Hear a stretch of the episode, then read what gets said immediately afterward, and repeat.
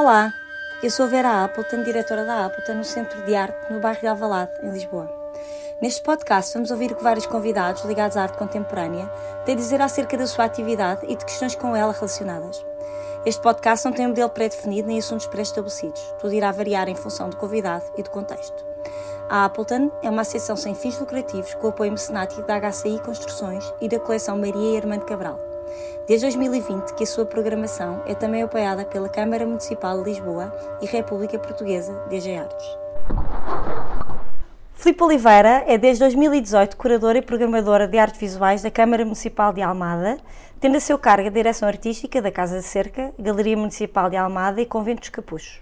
É curadora, fundadora e coordenadora do Prémio Navigator Art on Paper, entre 2015 e 2017 foi diretora artística do Fórum Eugênio de Almeida, em Évora. Trabalhou como curadora independente durante 12 anos, colaborando com instituições como Centro Cultural de Belém, Lisboa, Kettle's Yard, UK, John Hansard's Gallery UK, Tate Modern UK, Fundação Carlos Gulbenkian Centro de Arte Moderna, Lisboa, Fundação Carmona e Costa, Lisboa, Fundação Carlos Gulbenkian, França, Museu Coleção Berard, Lisboa, Crac Alsace, França, Kunstverein Springornhof, Alemanha, Photo Gallery UK, Mid Gallery UK, Freeze Projects UK, Stills Gallery UK, entre outros. Foi curadora assistente na 28ª Bienal de São Paulo, em 2010, e em 2012 foi curadora convidada do projeto Satellite no Jeu de Pomme, em Paris, onde comissariou exposições individuais de Jimmy Roberts, Tamar Guimarães, Rosa Barba e Filipa César. Tem uma extensa lista de participações em catálogos e publicações. Escreveu ensaios e críticas de exposições para arte de contexto, contemporary, flash art, El Mais Arte, revista contemporânea e arte fórum. Olá, Filipe, bem-vindo ao podcast da Appleton. Olá, Vera, olá, Leonor. Desculpa lá os meus gaguejos a ler a tua bio muito internacional. Eu, eu própria também gaguejo. Complica um bocadinho a vida, mas tínhamos que dizer. Era um desafio. Era um desafio. uns nomes de uns museus que não existem só para tu. Exato, inventaste. Inventei só para te fazer dificultar a vida. Olha, a curadoria é uma profissão relativamente recente. Até há bem pouco tempo não existiam cursos de curadoria, por exemplo. Uhum. Contas um bocadinho da tua história, do teu percurso, até o teu primeiro contacto com a prática curatorial, julgo que no museu em LA. Que foi assim o teu prim primeiro contacto direto com a, com a prática mesmo. Foi. Então conta-nos lá o teu... Como é que chegaste a minha lá? História. A minha história é muito lateral até chegar à curadoria. Eu não... Quando então, eu nasci. tá Não, eu, eu queria ser hum, bióloga marinha, foi assim a primeira coisa que eu queria ser, para em particular trabalhar com os mamíferos marinhos, achava. Queria ser desde pequenina? Queria ser desde pequenina e quando cheguei ao nono ano. Tinhas que escolher? Tinha que escolher e estava a falar com o meu pai e o meu pai disse: Ah, muito bem, podes fazer isso mas vais ter que estudar para fora e vais, quando voltares, vais, vais estudar o camarão da Ria de Aveiro. Eu pensei, golfinhos, camarão da Ria de Aveiro, golfinhos, se calhar não é isto que eu quero. Não, e achei que era muito cedo para nessa altura estar a tomar essa decisão de que tinha que fazer toda a minha vida fora de Portugal. Tinha 14 anos e achei Sim. que não. Uh, e então segui um bocadinho que estavam os meus amigos mais próximos que foram para a economia e achei, ok, vou para a economia. Depois fui fazer o 12 ano fora e quando voltei achei que nem pensar, eu queria ir para a economia, que não tinha nada a ver comigo, mas queria ir alguma coisa a ver, que tivesse a ver com cultura, com relações internacionais. E entrei na Católica em Comunicação Cultural, uh, na verdade, entrei em Comunicação Social e Cultural, e quando estava na secretaria a escolher o curso, ela disse: Então a menina quer ir para variante cultural ou social? E eu, ah, acho cultural é mais giro, apanhei cultural. Portanto, imagina o, o, imenso pensamento que eu tive para pensar tu, qual seria o meu curso. Tu e, e, e muitos de nós, e, e, quem finge que, que, foi com tudo muito pensado e muito certo. Não, muitas não, vezes não, não, é verdade. Há uns que sim, quando é assim uma vocação Há muito. pessoas, mas eu não, eu não tive essa, a não ser esta coisa da, da biologia marinha, mas não tinha mesmo uma vocação de é isto que eu quero fazer na minha vida. Sim. E então estudei comunicação, que foi um curso que gostei imenso de fazer, mas que não fazia a mínima ideia o que ia fazer com ela. Eu nem sabia que existia comunicação, achei que era cultural. só social, cultural. Não, havia a vertente cultural, que, é, que era um curso, não sei como é que é a altura, mas era, era muito interessante, porque estudavas um bocadinho de tudo: antropologia, sociologia, história uhum. da arte, mídia, um bocado de tudo, de muito facto. na vertente da comunicação. Mas sem aprofundares nada. Portanto, eu saí do curso a achar, bem, sei um bocadinho de cada coisa, mas não faço ideia de nada. Ou seja, tu ficaste com um panorama global. Panorama. Ok. E no último ano do curso, na, a verdade, a minha, a minha, a minha inspiração vem de um curso que não é na universidade, num pequeno curso nacional da, Bela, nacional, ai, da, Da Sociedade, Nacional Nacional de Belas Artes, sim. que se chamavam Teorias da Arte Moderna, Uhum. com um senhor que era professor, amigo da minha avó, que também era professora, e, ele, e ela disse: Ah, o meu amigo David faz uns cursos na Sociedade Nacional Belas Artes, se calhar devias fazer. E que era de, desta teoria da arte moderna, e onde ele juntava o Picasso, o Grunewald e a arte primitiva, ou arte pré-histórica. E eu achei, de repente, esta coisa de tu, a linha do tempo se dobrar toda e tu perceberes como é que tudo se relaciona, Sim. achei fascinante. E aí é assim, o primeiro momento em que eu acho que eu quero trabalhar com arte. Sim. É assim o primeiro grande momento. momento em que tu sentes que sim. aquilo te atrai mesmo. Aquilo me atrai mesmo e a forma como os artistas olhavam para a, a sua contemporaneidade e a retratavam, achei aquilo super interessante. Ainda os meus pais, os meus pais eram, trabalhavam os dois na TAP, eu viajava imenso com eles e parti- especialmente com a minha mãe íamos ver muitas exposições. Portanto, tiveste essa sorte, não é? tive, tive imensa base. sorte, sempre da arte moderna, modernista, eh, os impressionistas, vi uma exposição Sim. incrível do Van Gogh, uma exposição incrível do Monet, portanto, uma série de, de exposições, vi muitos museus, mas nunca da arte contemporânea, nunca tive relação nenhuma com a arte contemporânea. Sim, mas a verdade é que ter re- relação Tinha. com o resto. Tinha uma relação com o resto. Eu tenho uma história que é outro assim, grande momento da minha relação com a arte, que é a minha mãe leva-me uma exposição do Monet hum, e estávamos as duas a ver, a demorar imenso tempo, e che- chega à, à sala dos núfares da, Uhum. da capela e chega a essa sala e que teve um impacto enorme, eu sento-me e começo a chorar. E começo a olhar para aquilo e a chorar imenso. E a minha mãe passa e ai que parva! Eh, E eu achar aquilo, aquilo foi Porque era bonito. super. Não sei explicar Era o especial, porquê, tocou-te. mas aquilo, aquela relação estética com aquela obra que te invade, o corpo E a maneira físico, como aquilo está exposto, não é? Está É um exposto, envolvimento aquele brutal. envolvimento, portanto já uma instalação, não é uma Sim. instalação, a maneira como aquilo me invade, uh, tocou-me de uma forma muito tinhas? profunda. E pá, 16, 16, 17, Sim. por aí. Portanto, uma coisa muito profunda nessa relação com a arte, sem eu perceber muito bem Sem o tu que perceberes nem racionalizares quase. Nada, nada racional, só emocional. Pronto, e, nesse, e no último ano da Católica havia um curso de Gestão das Artes que No Centro Cultural no, Belém. no CCB e que eu achei que podia ser muito interessante porque ligava já esta coisa minha da, da- da- economia e da gestão Às artes. às artes. Então, Sabes ah, que eu fiz fazer. esse curso no. CCB? Fiz. Que giro. Não sei se fizemos no mesmo ano. Não fizemos no mesmo ano porque aquilo era uma turma pequenina, portanto não Eu fizemos fiz uma, mas nós não nos conhecíamos, sei lá. Tá bem, mas Eu eu lembro, lembro nós ninguém. fazemos ainda hoje jantares dessa turma. Ah, não, eu não me dou com ninguém. não. Ah, nós damos, somos um grupinho. giro. Um deles era o Pedro Cera. Sim, que giro.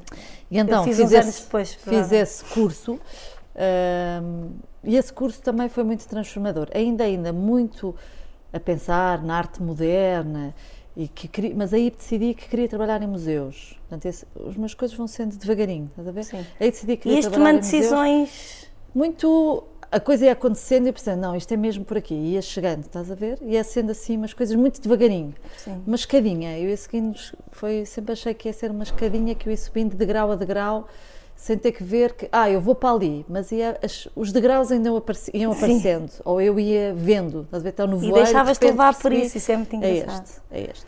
E então, nesse curso, que foi um curso super importante, não só porque as pessoas que estavam a fazer este curso tornaram pessoas importantes na minha vida, duas delas são pessoas muito importantes na minha vida, o Pedro Cera, eh, que mais tarde é, é o primeiro trabalho que eu tenho em arte é com o Pedro, Eh, portanto o Pedro foi super importante para mim, ainda hoje somos muito próximos, e a Maria da Cis, ehm, que eu conhecia nessa altura que para mim é uma referência na relação da educação e de pensamento de educação ahm, e por isso a Maria tornou-se uma grande amiga e vem daí. Portanto estes, estes- e, e pensar como é que como é que pensava a arte esse me- foi muito importante para mim.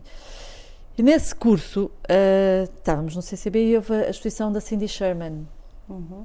e eu comecei, tinha começado a namorar com o Gonçalo, hoje o meu marido, eh, que tinha começado a namorar, que estava, estava a viver em Los Angeles, e eu queria ir para Los Angeles ter com ele quando acabasse o curso. E havia a exposição da Cindy Sherman, e eu conheci a curadora da exposição, que era a exposição vinha do Museu de Arte Contemporânea de Los Angeles, o MOCA, e a curadora, que era a Elizabeth Smith, ela veio fazer uma visita e fez-nos uma visita especial ao nosso grupo, porque estávamos lá, tínhamos esse privilégio de ter uma proximidade. E eu disse: Olha, eu gostava muito de fazer um estágio no seu museu. Porque Assim, queria... atiraste. Assim, tirei. E ela: Ah, nós não, não, não recebemos estágios. E eu. Está bem, mas olha, eu vou a Los Angeles daqui a o 15 amor dias, faz. porque ia, tinha já combinado com o Gonçalo que ia visitá-lo, imagina naquela altura, de, de vez em quando ia, por acaso ia. E ela disse: Está bem, então mande-me o seu currículo. E eu, o meu currículo, Nem tem não tinha nada. tinha trabalhado numa editora de livros culturais com um arquiteto para ganhar um dinheiro, portanto estava a trabalhar Sim. numa, numa editora. Estavas no início, o Ah, no início não a tinha zero. nada, sim. zero, nada, não tinha mesmo nada, que nem... Como também não era aquelas pessoas que sabia exatamente o que eu queria fazer, não tinha feito carreira, tipo, ah, vou, vou eh, trabalho, fazer este estágio aqui, ou não sei o quê. Não, não, não tinha isso. Ahm, e então fui, eh, mandei-lhe um currículo para ela, a pensar o meu currículo, haha, e, ela disse, ok, quando vieres, vem, faço vens ter comigo ao museu, a minha mãe é incrível, lá, vais ter uma entrevista, foi-me fazer um fato, portanto fui de fato, foi para Los Angeles, fui de fato, fato mesmo, eh, para, para o museu. Primeira grande aprendizagem quando entrei foi que ninguém usa fatos Fato. em arte contemporânea, portanto, tudo de ténis, calças de ganga, Mas já nessa altura, já completamente nessa altura.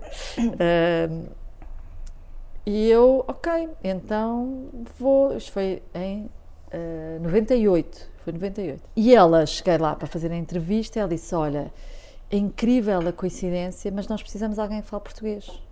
num- agora no museu, porque estamos a fazer uma exposição com de artistas ah, latino-americanos, estamos a ter muita dificuldade com a língua, com a a conversa com os herdeiros, que são difíceis e há muitos, muitos problemas de comunicação, portanto precisamos de alguém, imenso, de alguém que nos venha ajudar na relação com as famílias.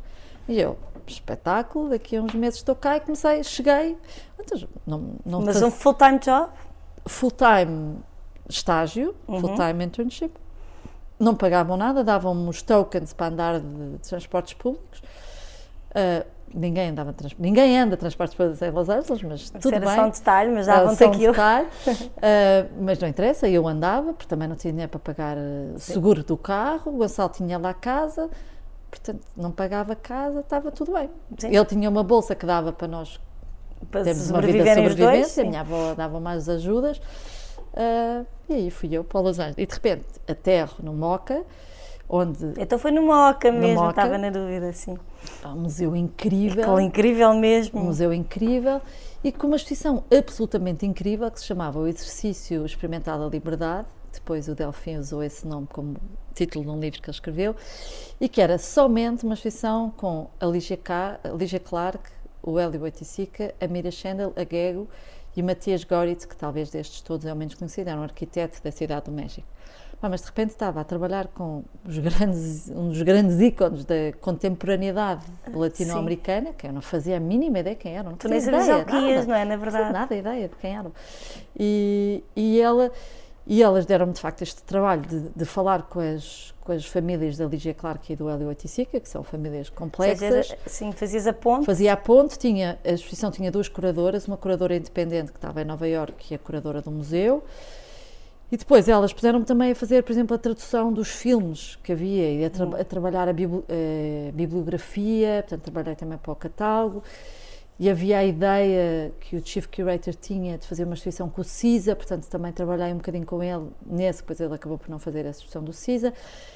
E quando a, começo a trabalhar com a Lígia Clark e com o Hélio Oiticica, percebi que a linguagem que eles tinham, a forma como eles trabalhavam contemporaneidade aquele, aquele trabalho de, de nos fazer reolhar para o nosso cotidiano a partir do olhar da arte e da liberdade que isso trazia, era aquilo que eu queria fazer.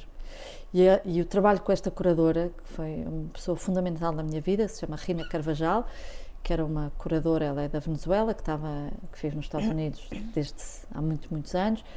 A forma como ela abordava as questões, como ela abordava a arte, como pensava, como, aliás, aliás como trabalhou comigo, Uma referência para ti. é super referência e foi eu quero ser ela. Sim. Eu quero fazer o que ela faz. Pronto, e aí veio, e é daí que vem eu querer trabalhar em curadoria. Ok. E então, em 98, eu estava em Los Angeles e inaugura-se Ralves. E a Rina era muito amiga do Vicente Todoli. E ela disse: Ok, então quando acabares o estágio, uh, quando acabares o estágio, eu falo com o Vicente para tu ires uh, trabalhar para Serralves.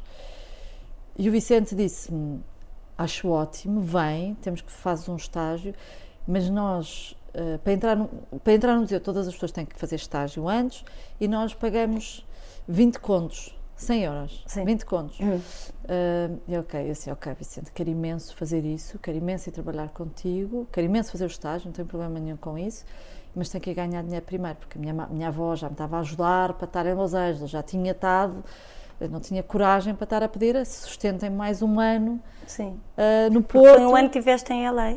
Sim, eu tive quase um ano em LA, pois era, depois ia voltar, ia para o Porto, tipo, sustentem-me um ano no Porto sim, sem ganhar não, dinheiro. Tipo, sim, ah, não, não. Então, aí, Pedro Cera disse-me, olha, então porquê é que não vais trabalhar para a minha galeria? Estou, eu preciso que aprendes de alguém, faz um aqueles primeiros estágios do IFP, sim.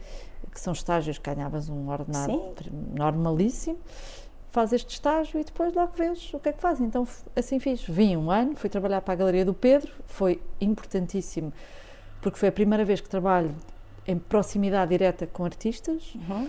Um, eu, eu, entretanto, vim-me embora de Los Angeles porque o Gonçalo tinha acabado o mestrado, tinha acabado o ano a seguir ao mestrado, o estágio, e disse: Eu não aguento mais estar em Los Angeles, quero voltar. E eu, tipo, se livre, eu quero ficar, mas ok, vamos embora. Uh, porque eles até disseram que se eu quisesse podia ficar, ficar e começámos sim. a falar de green card e não sei o quê, mas o Gonçalo estava farto, disse: Ok, bora então.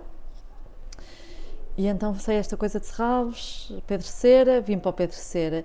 E, no, e, e as pessoas com que eu, os artistas com que eu trabalhei, todos da exposição, eram todos artistas mortos, já tinham morrido. Portanto, eu não. não sim, no outro caso. Sim. No caso do, do, do, Museu de Arte do Moca. E de repente tiveste a experiência de trabalhar com sim, o artista. O artista e essa relação. E essa relação faz a minha primeira exposição a minha exposição como curadora. Que ah, é... porque foste trabalhar com o Pedro como, imagino, como assistente. colaboradora dele, assistente, assistente mas de ele deu-te depois uma curadoria. Não, ele não me deu nenhuma curadoria, eu trabalhei com eles, também ainda não via isso. Ainda não havia isso, de tu trabalhares numa galeria e de repente tu fazes a curadoria nessa galeria. Não havia essa ideia. Sim. Não existia. Pois. Não, Pedro, eh, o Pedro foi sempre super generoso comigo e muito, mas não, eu não, também não fazias curadoria nas galerias ainda, não havia isso. Pois é, isso ainda não há. Sim, não existia. Sim. Quer dizer, trabalhava imenso com os Já artistas. havia, mas havia nos museus, nas instituições. Não... E havia pouco de curadores externos, na verdade, sim. havia pouco. Sim. Uh, e na galeria, claro que, claro que eu fazia curadoria, porque trabalhava com os artistas, mas era mais o Pedro e o ateliê escolhia e eu fazia, era assistente Ou seja, curador. Existia curadoria tal como existe, mas, mas era uma curadoria que não se chamava curadoria. Não se chamava, não se chamava, e portanto eu não. E então, o Alexandre Confrei, com o Paulo Briganti, convidaram para eu fazer uma, uma exposição. uma, exposição. que era eles os dois, com o Pedro Paixão e com o Pedro uh, Proença. Ah, então nós fizemos uma exposição que eu propus à Margarida uh, Veiga, que, estava, que era diretora do CCB, outra mulher, tenho sido muitas mulheres importantes na minha vida, a Margarida, ainda este fim de semana lhe disse, ela foi super importante porque abriu uma porta do CCB, eu fiz uma exposição enorme no CCB. Tu fizeste a proposta assim, pumba. Fiz a proposta, escrevi com os artistas, fizemos a proposta, uma exposição enorme no CCB. E ela... Com obras do Guardi, olha a sorte, com Sim. obras do Guardi e do Canaleto que vieram do Museu da Arte Antiga para, para a exposição, foi incrível. E ela aceitou com uma grande. Mas as tuas portas vão se abrindo, que é, Vão se é abrindo, sim, foi incrível, foi mesmo muito incrível. E então ela aceitou e eu fiz esta primeira exposição, mas foi enorme, chamava-se Guardia, Arte da Memória, que tinha artistas contemporâneos a pensar sobre o passado e sobre este momento do Guardi. Um, e esta relação de proximidade com os artistas e trabalhar conjunto com eles foi fundamental para definir também o, depois o trabalho que eu faço a partir daí.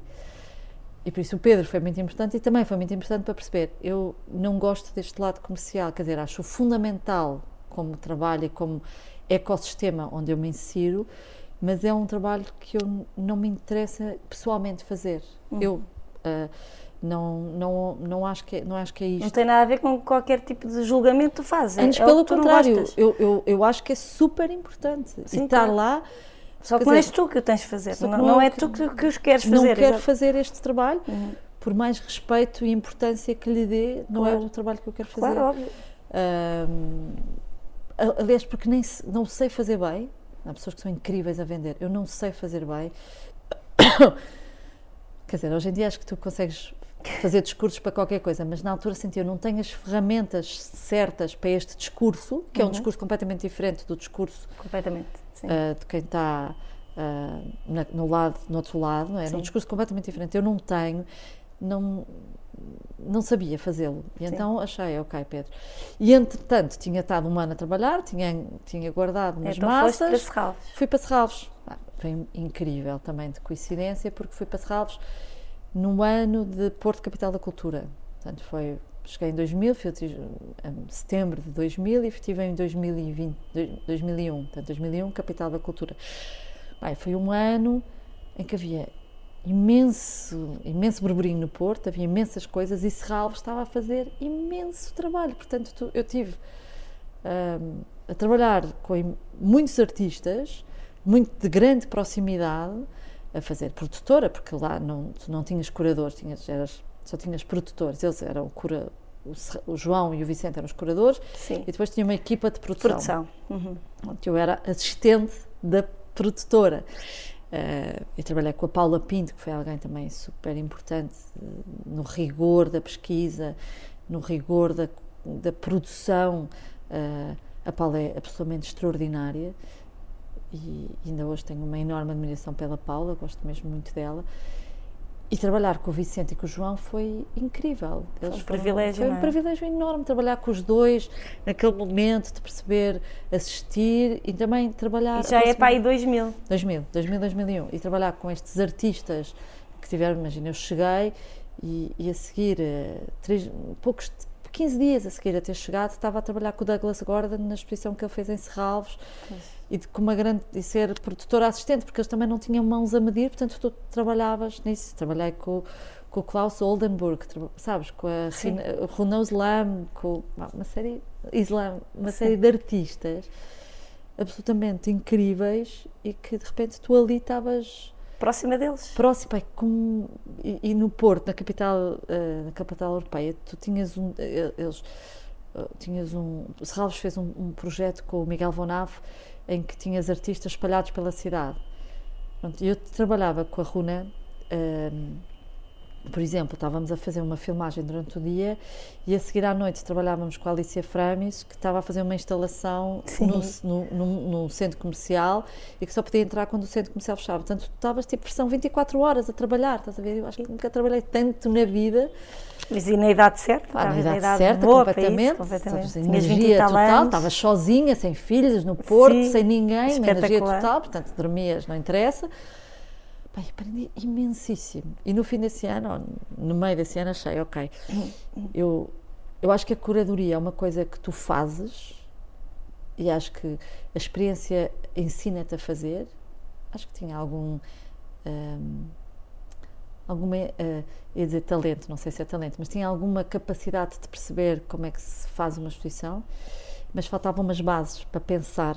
Eu sabia fazer, mas, mas faltava um, um momento de pensar. Então já é ok, eu tenho que fazer um passo atrás, tenho que estudar, tenho que ir aprofundar o que é que é arte contemporânea, o que é que é o pensamento contemporâneo para conseguir fazer aquilo que eu quero fazer. Portanto, se eu quero ser curadora e quero ser curadora num museu, curadora independente, eu tenho que Tens de conseguir também falar com os artistas com conhecimento. Claro, tem que com- saber pensar com eles, tem que saber o que é que eles estão a pensar, quais são os temas que lhes interessam, sim, onde é que sim. estão. Então, decidi que ia fazer um mestrado, decidi que ia para Londres, queria ir para o Goldsmiths. Goldsmith. Fui para o Goldsmith fazer um mestrado em, eh, que chamava-se História da Arte do século XX, que na verdade era uma história do pensamento do século XX, com, portanto, era arte e filosofia, Uhum. uma coisa misturada. Ah, Um mestrado de um ano? um mestrado num Um ano, ano com tese ou... com tese. Assim, um mestrado um ano com tese. Um mestrado que foi incrível, foi também um momento muito importante, porque em Londres eu pensei, quando eu cheguei a Londres pensei, eu nunca estudei à séria, nunca soube estudar. Porque tu entras numa sala de aula, então pronto, no fim, no fim do ano vamos fazer um exame, mas eu disse, ok, um exame, já fiz milhões de exames, não é? Mas é onde vocês não podem dizer nada daquilo que nós nos dizemos nas aulas. Eu, como? Não estou a perceber. Tenho que trazer qualquer coisa de novo. Não, não posso, porque nós na Católica Claro, tínhamos não é? aqueles chavões que era tu, ouvias o professor, decoravas frases importantes que, que ele dizia muitas vezes, não Claro. me lembro, as autoestradas da informação, era assim uma frase Sim. chave, ou como outras, tu decoravas chaves. Estás mesmo na comunicação. aí. comunicação, as frases chaves que as pessoas diziam, os para, o paradigma, não é? Mudança Sim. de paradigma, não sei o quê. Estavas, decoravas aquilo, quer dizer, fazias um discurso à volta daqueles Chavões. frases chavões deles. E pronto. E o professor adorava-te porque tu usavas as mesmas frases que ele E usava. aqui é o contrário. E que era tipo, pensa por ti próprio. E pensei, pá, mas eu, eu não consigo, eu não sei pensar por mim própria, eu não sei fazer isto. O que é isto de pensar por ti própria? E foi super libertador, não é? E ainda por cima, muitos dos, dos trabalhos e das coisas eram muito criativos.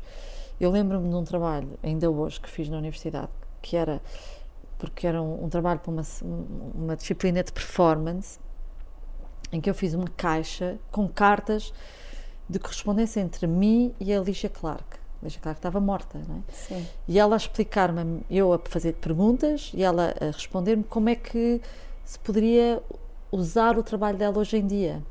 Uh, porque é um trabalho, não é? Que ela morreu, aquele é um trabalho que é para ser usado, mexido, mas quais são as questões que tu hoje em dia tens com esse trabalho que não podes Sim. mais? Ela não vai fazer mais, portanto também queres conservar aquilo, Sim. mas aquilo não é para ser conservado. Portanto, uh, ela tem umas luvas Sim. e tinha uns fatos e umas máscaras, uns, uns búzios que tu pões nos ouvidos. Como é que tu conservas isso, uma, Sim. uma obra que não é para ser conservada, é para ser mexida? E quando deixas de poder mexer na obra, o que é que isso faz à obra? Portanto, Claro. Então eu fiz uma, um trabalho que eram cartas escritas entre nós as duas, estás a ver? um trabalho tipo de a discutir, a sim. discutir. Eu mandava-lhe uma carta, querida Lígia, ela, querida Filipa, performática. E no fundo é muito criativo, não é? Na verdade, era de uma criatividade enorme. Que é que, e que, que eu nunca faria, nunca teria feito de, de- Na espontânea vontade, se não for, tivesse sido feito- empurrada para isso. Não, nunca tinha feito. Pronto, então esse- essa coisa foi super importante. E estávamos, éramos, tínhamos um grupo muito giro de, de- de amigas do mestrado, então nós íamos para as, para as- para as exposições, imagina que nerds, íamos para as exposições e diziam, olha, isto é mesmo o corpo sem órgãos do, do Deleuze. Ah, pois é, tu viste, olha, não, estás a ver? Então vínhamos discutir As filosofia, cromas da bola total, porque estávamos super entusiasmadas com os conceitos que nos estavam a dar de E filosofia. tinham, e tinham aquela cidade. Bem, tens aquela cidade cheia de coisa, não é? Que, Sim, sim. que, tu- que eu agora tenho. um- há, há um, há um diagnóstico do que eu tinha, que era o FOMO, não é? O Fear of Missing Out. Eu estava em pleno FOMO diário, porque tinhas uma cidade cheia de coisas incríveis e onde podias testar aquilo O que estavas a aprender. E discutir o que estavas a aprender. Foi muito incrível. Pronto. E, nessa, e em Londres conheci. Quer dizer, não foi bem em Londres. Eu, eu antes de ir já fazia umas visitas guiadas, fazia visitas guiadas na Gulbenkian, que também foi um, um lugar muito importante para aprender a falar sobre arte. Foi muito bom para mim, porque tu, pronto, e nessas estava aí no, no princípio, e nessas conheci o Miguel Amado.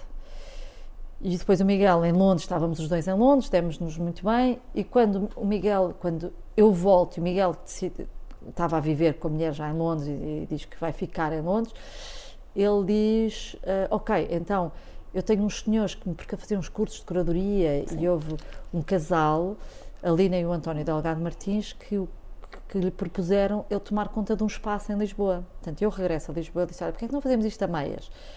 Decidimos um bocado a meias, tu és, estás no, no terreno, estás lá, fazes, e pensamos a programação em conjunto, pronto, e assim nasceu Arte com Tempo, que era um espaço... eh, é, um espaço alternativo em Lisboa, quando havia quase nada, não havia em Lisboa, havia muito no Porto, esses espaços alternativos haviam no Porto, mas em Lisboa havia muito pouco, e eram espaços de artistas, quando eram espaços alternativos, não eram espaços de curadores, é? eu acho que é dos primeiros espaços com curadoria alternativa que, que houve em Lisboa, acho eu, posso estar a ser injusta para alguém, peço desculpa, se alguém nos ouvir e que eu esteja a ser injusta, eu peço desculpa, caro ouvinte, Sim. eh, caro curador, curadora, mas... eh, Não, mas acho que tens razão nessa altura. acho que não, não, isto é 2003, então nós começamos a Arte com Tempo, que era um espaço de, foi muito importante, porque era um espaço em que os artistas podiam fazer a sua primeira exposição individual, num espaço institucional, portanto nós fizemos to- coisa mais institucional possível, mas que não era um museu. E então tinhas um lugar de experimentação, que, eu, a- que é a Appleton, é? Muito, Sim. que é a Appleton, é teres um lugar de experimentação e que te permite fazer obras que tu se calhar não fazias numa galeria e seguramente não ias fazer no museu. Mas até chegares ao museu ainda tens muito tempo para percorrer. Então tens ali um lugar Esse lugar, esse lugar embrionário. lugar de- embrionário, onde tu discutes, é? como os artistas discutem contigo, discutes Vou connosco. dizer, aqui entre parênteses, que muitos artistas com quem tenho gravado podcast têm na biografia Arte com Tempo.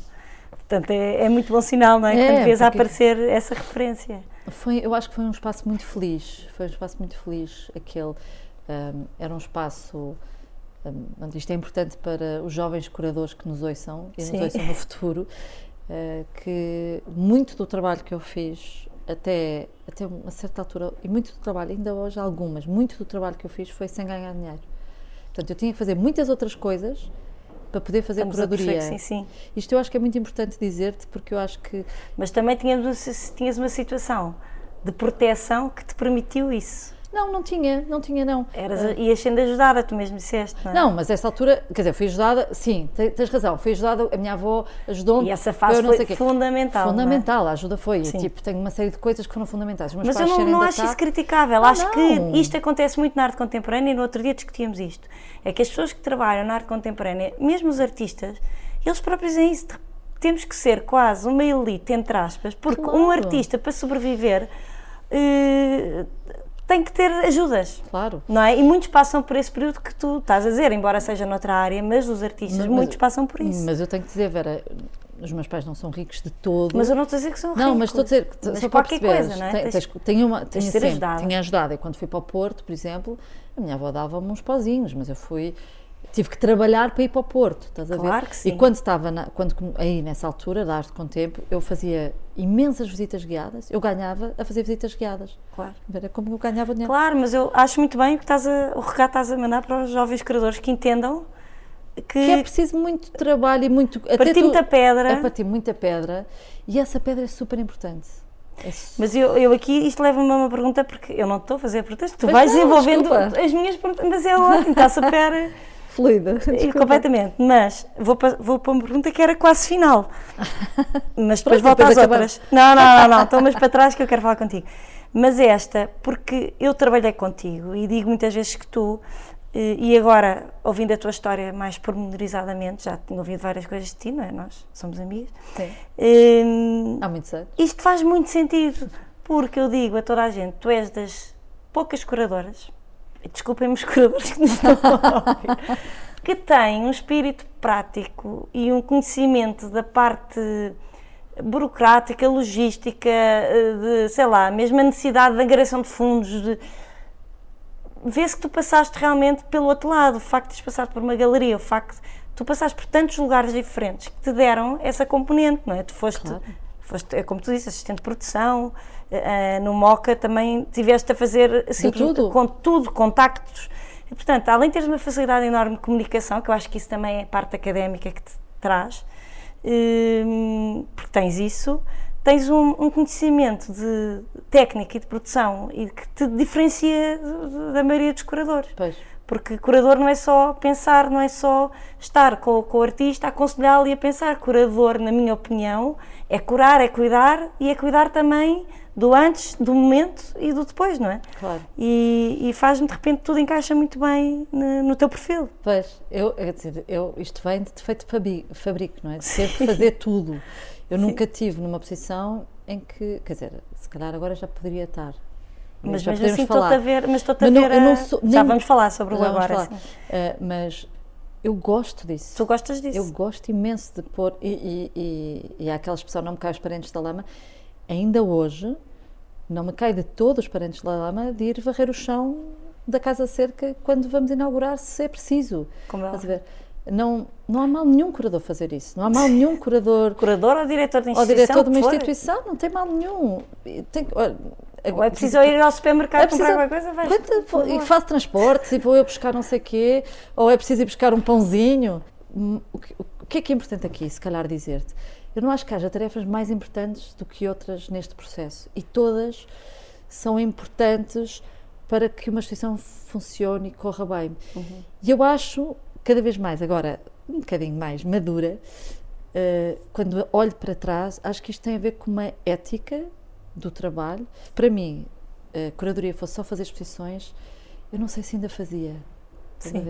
Sim. Eu acho que é muito mais do que isso. E acho que a certa altura eu passo de curadora independente para uma curadora que quer trabalhar numa instituição porque quer fazer mais do que, uma- do que exposições. porque isso de fazer exposições é, super, é incrível, é super entusiasmante. Eu viajei pelo mundo inteiro e fiz imensas exposições em Inglaterra, porque tinha uma relação privilegiada com a Inglaterra. Viajava imenso, era super cool. Estás? Era super cool. Eu viajava todos os meses e ia fazer uma exposição em qualquer sítio. Houve um momento da minha vida em que era mesmo assim.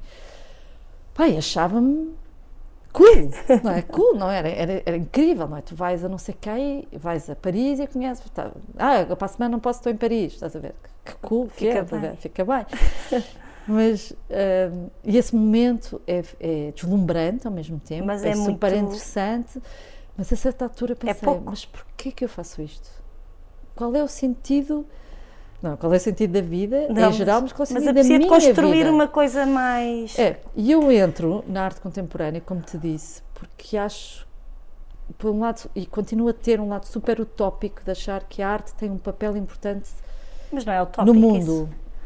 É, Eu- é quer dizer, pode para- ser utópico ou não, eu é acho que é real. para os outros, para Eu nós acho é que é real. muito é? real. Para quem está aqui não é utópico, Eu mas é uma acredito- utopia a quem é uma está que essa ideia vence. Sim, Eu acho que mas é eu mais acredito profundamente nos artistas e acredito profundamente na arte como algo que, que pode transformar o mundo. Oh. E pode transformar o mundo assim de uma forma bonita e romântica, mas também de uma forma concreta e prática Claro no sim. dia a dia. Claro.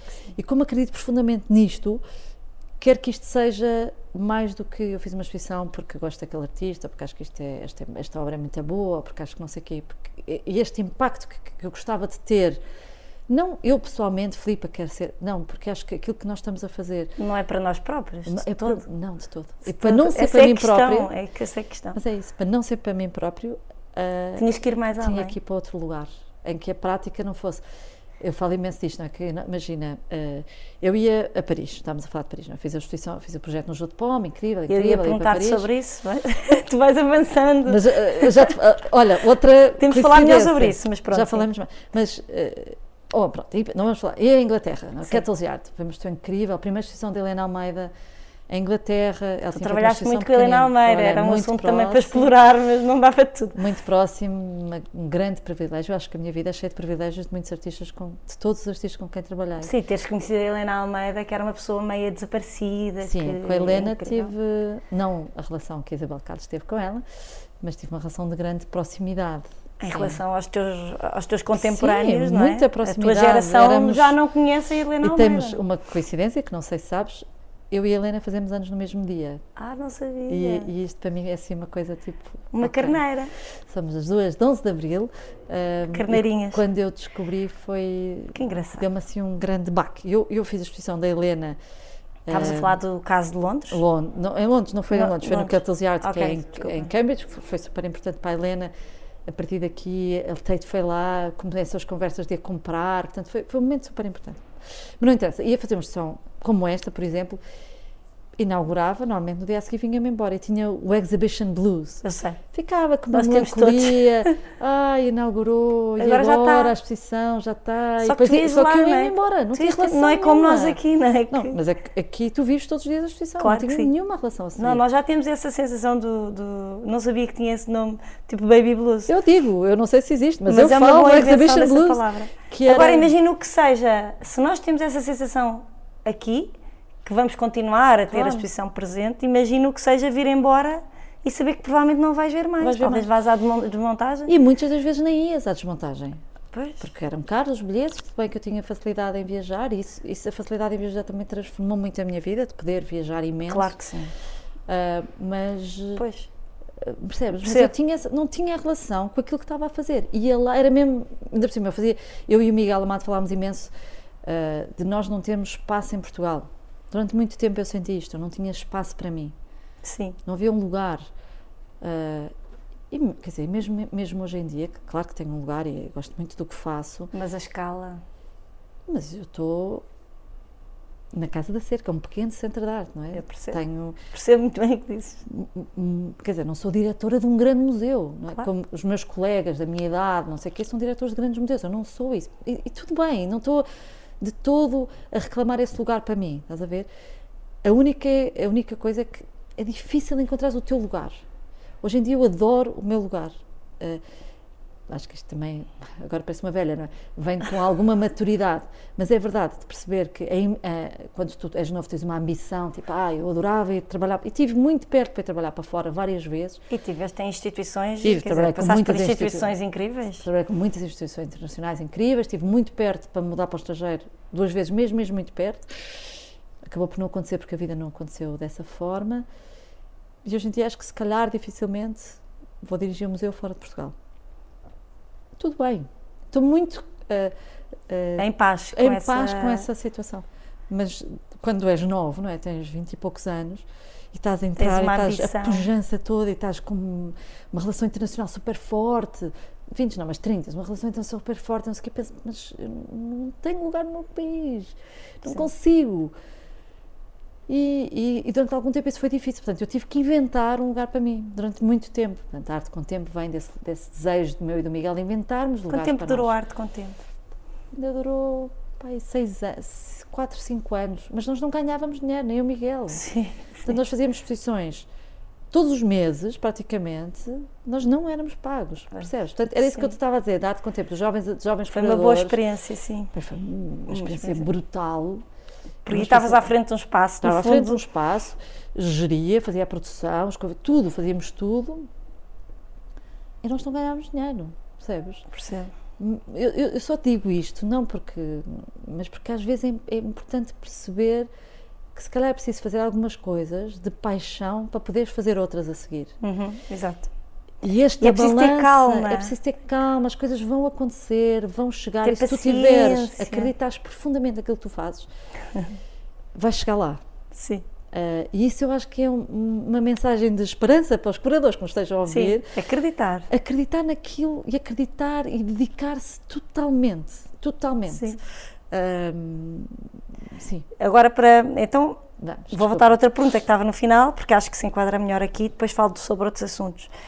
Hum, Fala-me então, finalmente, porque eu acho que é um projeto muito especial na tua vida, já percebemos que tiveste muitos momentos incríveis, mas este eu acho que te marca o percurso, que é o projeto satélite na Jô de Pomme, em Paris. Sim. Como é que surgiu este convite e que preocupações sentias, que diferenças sentiste em relação a Portugal? Porque aqui estavas a programar, não é? Numa instituição e a fazer um programa que tinha que ser muito especial. E eu lembro-te acompanhar mais ou menos nessa altura e estavas super entusiasmada. Hum, quais as, também as grandes diferenças em trabalhar numa instituição pública e privada? Aí chegaste a perceber isso? Esse, o, o Jô de Palma é um momento de viragem na minha vida, Sim. não tenho dúvida. Pronto, eu acho que é assim charneira, não é? Chaneira, sim. E é da chaneira de, ser eh, de curador independente para curador que quer, quer fazer outra coisa, quer trabalhar de outra maneira Uhum, numa instituição em particular. Demorei um bocadinho depois de lá chegar. Mas aqui ainda eras independente. Era independente, completamente independente. Então, eu eh, eu estava a trabalhar com a Helena Almeida, eu trabalhei com ela, depois de ter feito o Catalysiard, ela pediu-me para eu trabalhar com ela como assistente dela. Portanto, eu durante algum tempo fui assistente da Helena e preparámos uma exposição para uma galeria em Paris que é Les Filles de, Ca- Les Filles de Calvaire. E na inauguração veio eh, a diretora do Jô de Pomme e veio mais uma, a Marta Ponça, que era responsável pelos programas eh, do Jô de Pomme.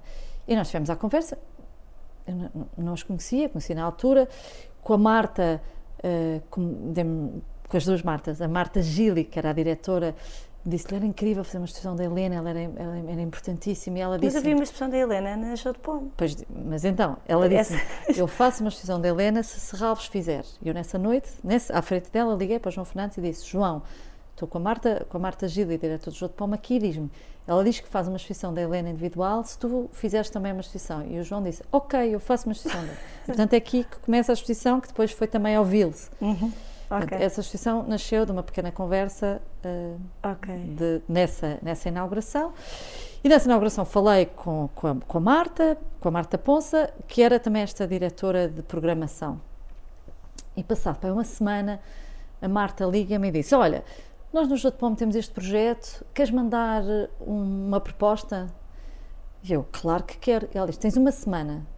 Nós já temos quase todas as Eu propostas. já acompanhei essa, essa história. Nós já temos quase todas as propostas, mas eu gostei imenso de falar contigo, tens uma semana para mandar a proposta. E Eu, ok, tudo bem. Uma semana, ah, e tinhas que ter um artista francês, eu conhecia mal a cena francesa, mas fiz pesquisa, fiz uma proposta de uma exposição, de um ciclo de exposições, que era um quadro, fiz uma, uma proposta, mandei-lhe, e ela passado dois dias disse, ok, escolhemos-te. Portanto, foi completamente assim, de, de ter Mas que sido te uma permitia estar em Portugal, permitia-te manter, porque tu aí já Sim. tinhas uma série não- de coisas, não eles tinhas me arte co- com tempo. Eles não me contrataram, eles- tu não passas a ser staff do Jogo de Pombo, tu fazes quatro exposições, portanto é um Ok. programa É uma programação satélite, satélite, não é? sim. uma programação satélite que inaugura sempre que inauguravam as, as exposições Grandes. principais do, do Jogo de Pombo. Tens um espaço que era um espaço de passagem, que é é. um, um espaço, é um corredor no caminho para a casa de banho. Sim. Portanto, é mesmo um espaço int- intersticial do, do, do museu, ahm, mas é uma super oportunidade. E é muito a Paris. Portanto, eu quis ir muito, e é todos os meses, e fazia visitas, e, e estava muito perto Trabalhaste delas. muito. Portanto, trabalhei muito perto do Lá programa. está o teu lado, que é não, não é Lá só. está. Não vou só programar, definir artistas e, Nada. e fazer um texto, eu estou muito mais envolvida Não, do que isso. portanto, eu quis estar muito próximo, não é? Portanto, não tem nada a ver com a curadoria, tipo, ah, ok, eu vou na inauguração ou vou à montagem, mas de uma coisa muito próxima e de querer aprender também com eles. Uhum. Fazíamos muitas reuniões e, se- e de facto aprendes muito com. Olha, uma coisa que ainda hoje eu não consigo fazer, que são a- a planear o tempo de planificação das coisas, por exemplo, entregar um texto para o catálogo.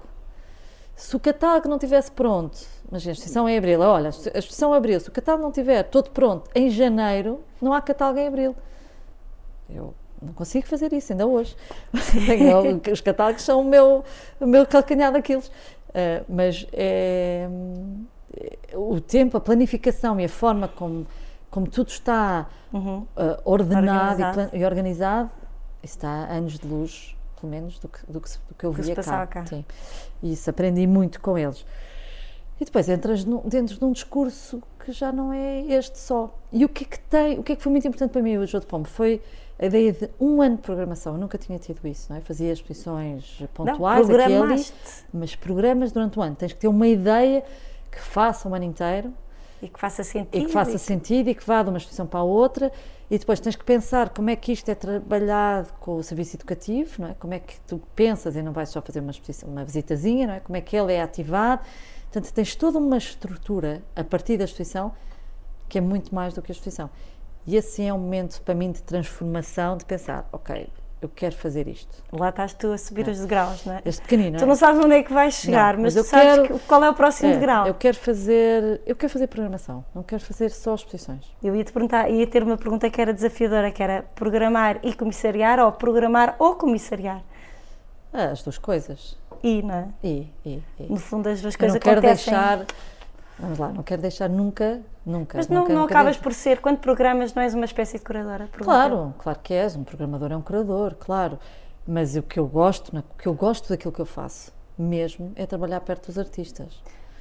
Pois, pronto, Portanto, mas tu podes, quer dizer, podes depende da programar... escala do lugar em que estás. Exemplo, Nós Óbvio. aqui programamos, estamos perto dos artistas. Claro, e quando, quer dizer, quando tu estás à frente de Claro. uma instituição pequena e que Fazes tudo. fazes tudo, eu continuo a fazer Claro, tudo. encerrá-los não há de ser assim, não é? Mas Claro. se calhar encerravas, não, e de repente programas, mas há exposições que não vais ser tu a fazer, que é outras Pois, pessoas. a ver? Exatamente, exato. E o que eu mais gosto daquilo Portanto, que é eu faço programar e comissariar. é, é a relação que tenho privilegiada com os artistas e é de aprender com eles. E é isso que tu não queres perder. isso não, isso não quero mesmo perder de todo. Ah, e esse para mim é o grande Então, desafio. e a seguir isso, entras para a Fundação Eugênio Almeida. Sim, em Conta-nos lá. 2015 ah, começamos um bocadinho antes a trabalhar numa candidatura à Europa Criativa, mas depois em 2015 a Maria do Céu ah, da Fundação Eugênio de Almeida convida-me para fazer a programação e eu achei incrível. É, primeiro é uma grande oportunidade. Ou seja, tu, só para fazer aqui uma ligação, Jogo de Pomo foi em que ano? 2012. Ok, depois voltaste a estar como independente. curadora continuaste- independente. Sim. E aliás, quando entrei para, para, para a Fundação Generalmente, ainda tinha alguns projetos independentes. Portanto, houve, o primeiro ano ainda fiz, primeiro, ainda fiz alguns projetos ao mesmo tempo, porque já Uhum, tinha compromisso. Acho que depois ainda tinha uma coisa única que fiz e depois Uhum. passei a estar dedicada à Fundação. E, e aí sim, é pensar como é que. Então, em Évora, isso foi fundamental. Pensar como é que um, um museu neste lugar pode ser uma âncora de uma cidade. E esse foi um bocado daquilo que eu quis fazer em Évora. Uh, e, e começo, co- comecei com uma instituição para mim muito importante que se chamou o Museu a Haver, que era que museu é que tu queres para a tua cidade? O que é que é este museu que vai vir uh, e que que é que tu queres que este museu faça? O que é que pode, o que é que pode fazer um museu? No fundo era como se fosse um, era um museu novo, não é? Era aquele, aquele, não era novo, aquele já, a, a O Fundação espaço já existia. espaço já existia, eles já tinham feito um ano de programação que não tinha corrido muito bem. Ok. Ah, Mas fo- foste para um museu como se fosse um museu era, renovado, era não é? renovado, Era tinha começar uma, coisa de, de raiz. muito difícil com a cidade, o museu, a fundação também. Ah, Mas uma relação difícil em que sentido? porque era, porque Espacial, eh, geográfica? as ou- duas coisas, espacial, porque aquele espaço é o, o pátio da Inquisição. Portanto, é era, Pátio era o tribunal. Outro pátio da Inquisição. Era, era o Tribunal da Inquisição em Évora. Portanto, tens uma carga histórica Uhum, enorme. pesadíssima. não é? claro. Portanto, e, e isso não desaparece das paredes, não está lá no meio. Sim. Um, e depois tens uma fundação, que é uma fundação com bastante dinheiro, em Évora, uh, e que a cidade tem uma relação de amor-ódio. De amor, porque elas são, ajudam, Dão tanto. mas ao mesmo tempo são os ricos, não é? os burgueses. E uma cidade que é Estamos a falar do Alentejo. Alentejo, uh, PC, estás a ver? É uma Sim, relação de- difícil. difícil e, e- e- e de alguma maneira viam a, a Fundação como outro, como não pertencente à cidade. Ou seja, são uma espécie, era uma espécie de patronos Sim, eh, que não fazem parte. Em particular nesta relação do Centro de Arte, não tinha essa relação. Eles têm- a, a Fundação tem imensa relação na parte social com a cidade, muita, apoiam imenso. Sim, sim, sim. E Mas houve até uma expressão tua em que havia uma. Tu criavas, eu acho que havia uma parte meio pedagógica para se perceber, ou era um espaço, eu não sei se estou meio abaralhada, se cara ajudas-me, mas eu lembro de ir a uma expressão tua em que havia uma zona em que nos explicavam a história da Fundação Eugênio Claro, Almeida, claro, nós fizemos isso. porque isso era importante, não é? Contexto, para mim foi importantíssimo contextualizar. e trabalhámos com muito local, de, de maneiras diferentes, muito diferentes. Olha, desde. eh, eh, nós estávamos sempre a inventar nas inaugurações. E uma vez estava a passar na rua, num- numa rua de Évora, eu vi uma miúda a cantar que cantava muito bem. E eu fui chamá-la para, ela, para ela ir cantar à inauguração, estás a ver? Ou a senhora que vendia. eh, eh, vendia farturas. Tivemos uma, uma inauguração Eu com sei, farturas, ou tivemos. uma inauguração com o senhor que, que vendia castanhas, porque era o Magusto, fizemos uma inauguração em novembro, tivemos o senhor das castanhas. Então tínhamos uma relação, quer dizer, esta é uma Tu coisa mínima, claro. mas procurar Foste com procurando pessoas que estavam, de- sim, com as pessoas que estavam na cidade, e, e era uma fundação privada, portanto permitia-te uma maleabilidade financeira, uma ginástica muito interessante, muito fácil, era muito livre, era, na- era muito livre a programar e muito livre também na forma como geria o orçamento, sendo Ok. que hum, hum, jovens curadores os orçamentos são para cumprir, coisa muito Sim. importante na minha ética profissional é não se ultrapassam, fazem-se orçamentos bem feitos, não se ultrapassam orçamentos, mas tinha muita eh, maleabilidade para, para gerir os orçamentos. Portanto, era, foi, um, foi, muito, foi, muito, foi um grande privilégio isso. Um, e nessa, nessa, nessa primeira instituição é que eu comecei a trabalhar com um artista que eu adoro, admiro, grande amigo e sou assim uma estrela na minha vida, que é o Nicolás Paris.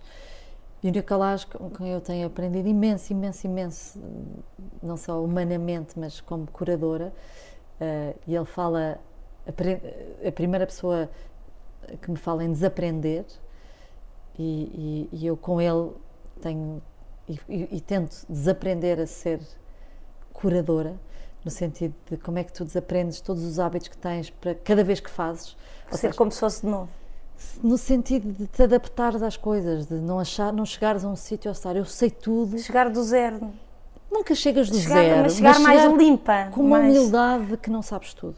Não é? Sim. Estás a ver? Eu acho que isso é importante, essa humildade. Eh, E de querer desaprender aqueles hábitos que tu tens completamente encostados, que temos milhões de hábitos. Ele- aprendemos a andar para trás, a dizer, Uhum. eh, e ele ensinou-me isso, e ele ensinou-me também. eh, um dia ele disse-me: Olha, a inauguração não é o dia mais importante, é um dia. Sim. Mas cada vez que um visitante entra na exposição, é uma inauguração. É uma inauguração para aquela pessoa. E esse momento é super importante para aquela pessoa. E esta é a transformação de um curador, que é curador independente e que faz uma coisa pontual, de um curador que é programador e que é diretor de uma instituição. Em que, claro que a festa da inauguração é super importante, mas a seguir é o trabalho importante. A seguir começas a trabalhar como. A seguir é que a instituição começa a trabalhar. É com os públicos, com a relação uh, com a própria obra, do cuidado, de tudo. Portanto, o dia a seguir à inauguração, à festa, não é? Quando apanhas. Tudo continua. Tudo continua, ou tudo começa. Que é começa justamente, ou tudo começa, que é justamente aquilo que tu sentias que desaparecia Exato. quando eras Eu curadora era, independente. era a falta que me fazia, não é? Como E passaste a ter isso. Passei a ter isso. E adoro isso. Pois eu ia dizer agora, ia, ia saltar, mas podemos ainda falar um bocadinho da Fundação Eugénia Almeida, eh, porque a seguir tu passas para curadora e programadora de artes visuais da Câmara Oficial da Almada Sim. E passas no fundo uma instituição privada, como disseste, Uhum. e, tinha essa maleabilidade para, um- para uma situação de função pública Sim. em que é exatamente O tudo o oposto. Por outro lado, há coisas em comum. E será que eu acho que uma coisa em comum é o facto de sentires um dever de praticar serviço público que é de certa forma muito compensador para ti, Sim. tanto numa como noutra. É. Mas por outro lado, eh, e, e que pronto, porque te faz chegar a mais pessoas, eu acho que tu te preocupas com isso, não é? Isto como mata a liberdade de ter retirada enquanto curadora independente? Ah, Aqui é falando dos dois, ainda não, não contrapondo um ao outro, mas Sim, o que tem em comum. O, o- o que tu tens, o, que tens, o que tu tens como curadora independente, que é uma grande liberdade, é tu fazes o que te apetecer quando quiseres. Isso é incrível. Onde quiseres. Mas por outro lado não tens esta coisa de Mas não tens fazer a serviço continuidade. público, não é? Não, e o serviço público aprendi em Almada. Aprendi Mais como... até do que na fundação. Eu estava a fazê-lo, eu estava a fazê-lo, mas não sabia. Não não racionalizavas. percebi que era. Sim. Mas a ideia de serviço público e vem muito do o Mário Rainha Campos, que é o, o- a pessoa responsável pelo serviço educativo na, Câmara, na, na Casa da Cerca, com quem eu tenho aprendido imenso e que admiro imenso. E o Mário foi a pessoa que me fala da questão do serviço público. E eu digo, eu digo sempre os nomes porque eu acho que é importante tu perceberes que a tua vida é marcada Por pessoas. por pessoas que te abrem portas, que te abrem. Eu, eu não cheguei aqui Sozinha. ou eu não sou assim porque ah, sou um ser iluminado. Sim. Não, eu sou aqui porque tenho a sorte de ter pessoas como tu, Vera, como a Leonor, como uma série de imensas pessoas eh, que me vão amparando, ajudando, dando muletas, dando, iluminando. E esta coisa de que eu não, não quero, nem faço, nem nunca faço isso sozinha. E isto, e, e tu eh, nunca és curador sozinho. És primeiro, nunca és curador, porque só és curador sozinho, só és curador quando tens um artista. Portanto, Sim, exatamente. nunca- Logo aí, precisas nunca pelo menos sozinho, portanto, precisas pelo menos do artista. Mas mesmo assim, tu precisas de uma, sempre de uma série de pessoas cujo trabalho é fundamental para que o teu trabalho seja. Ah, para que tu consigas fazer o teu trabalho. Sim. Ah, e portanto é importante tu reconhecer, para mim é muito importante reconhecer Tu ires nomeando essas pessoas. essas sim. pessoas. Por isso é que eu vou dando estes n- name dropping, não é por Não é, mais para te- razão, não é para te armares em boa. não é de todo para me armar em boa, mas para me armarem agradecida. Sim, para, para agradecer, sim. Ah, e, e o, o- e porque isso eu, eu sou muito agradecida, acho que sou uma pessoa super sortuda. Digo isso muito aos meus filhos, ah, de ter a sorte de fazer aquilo que mais amo na vida. Eu Que também acho sorte. que isso é uma grande sorte. É uma grande sorte, Sim. é um grande privilégio poder fazer aquilo que eu A pessoa pensar, eu no outro dia, agora é uma à parte, mas no outro dia percebi que eu estou a gostar imenso de fazer os podcasts e acho que é a primeira vez que falo assim à vontade sobre isto, mas eh, percebi que dou por mim a escolher entre ir ver a série da Netflix ou ir editar um podcast, entendes? E acho que no dia em que tu dás por ti a fazer uma escolha deste género, tu percebes que amas o que fazes, Claro, só podes. Dá-te um prazer imenso. Claro. E, e, e dizem, estás a trabalhar e eu esqueço-me, digo, não, não estou a trabalhar. E de repente percebo, não, eu estou a trabalhar. E eu acho que isto é realmente quando tu trabalhas por gosto. Claro. Eu e a Leonor muitas vezes estamos a conversar, a pôr ideias, a gravar eh, mensagens no, no WhatsApp de voz.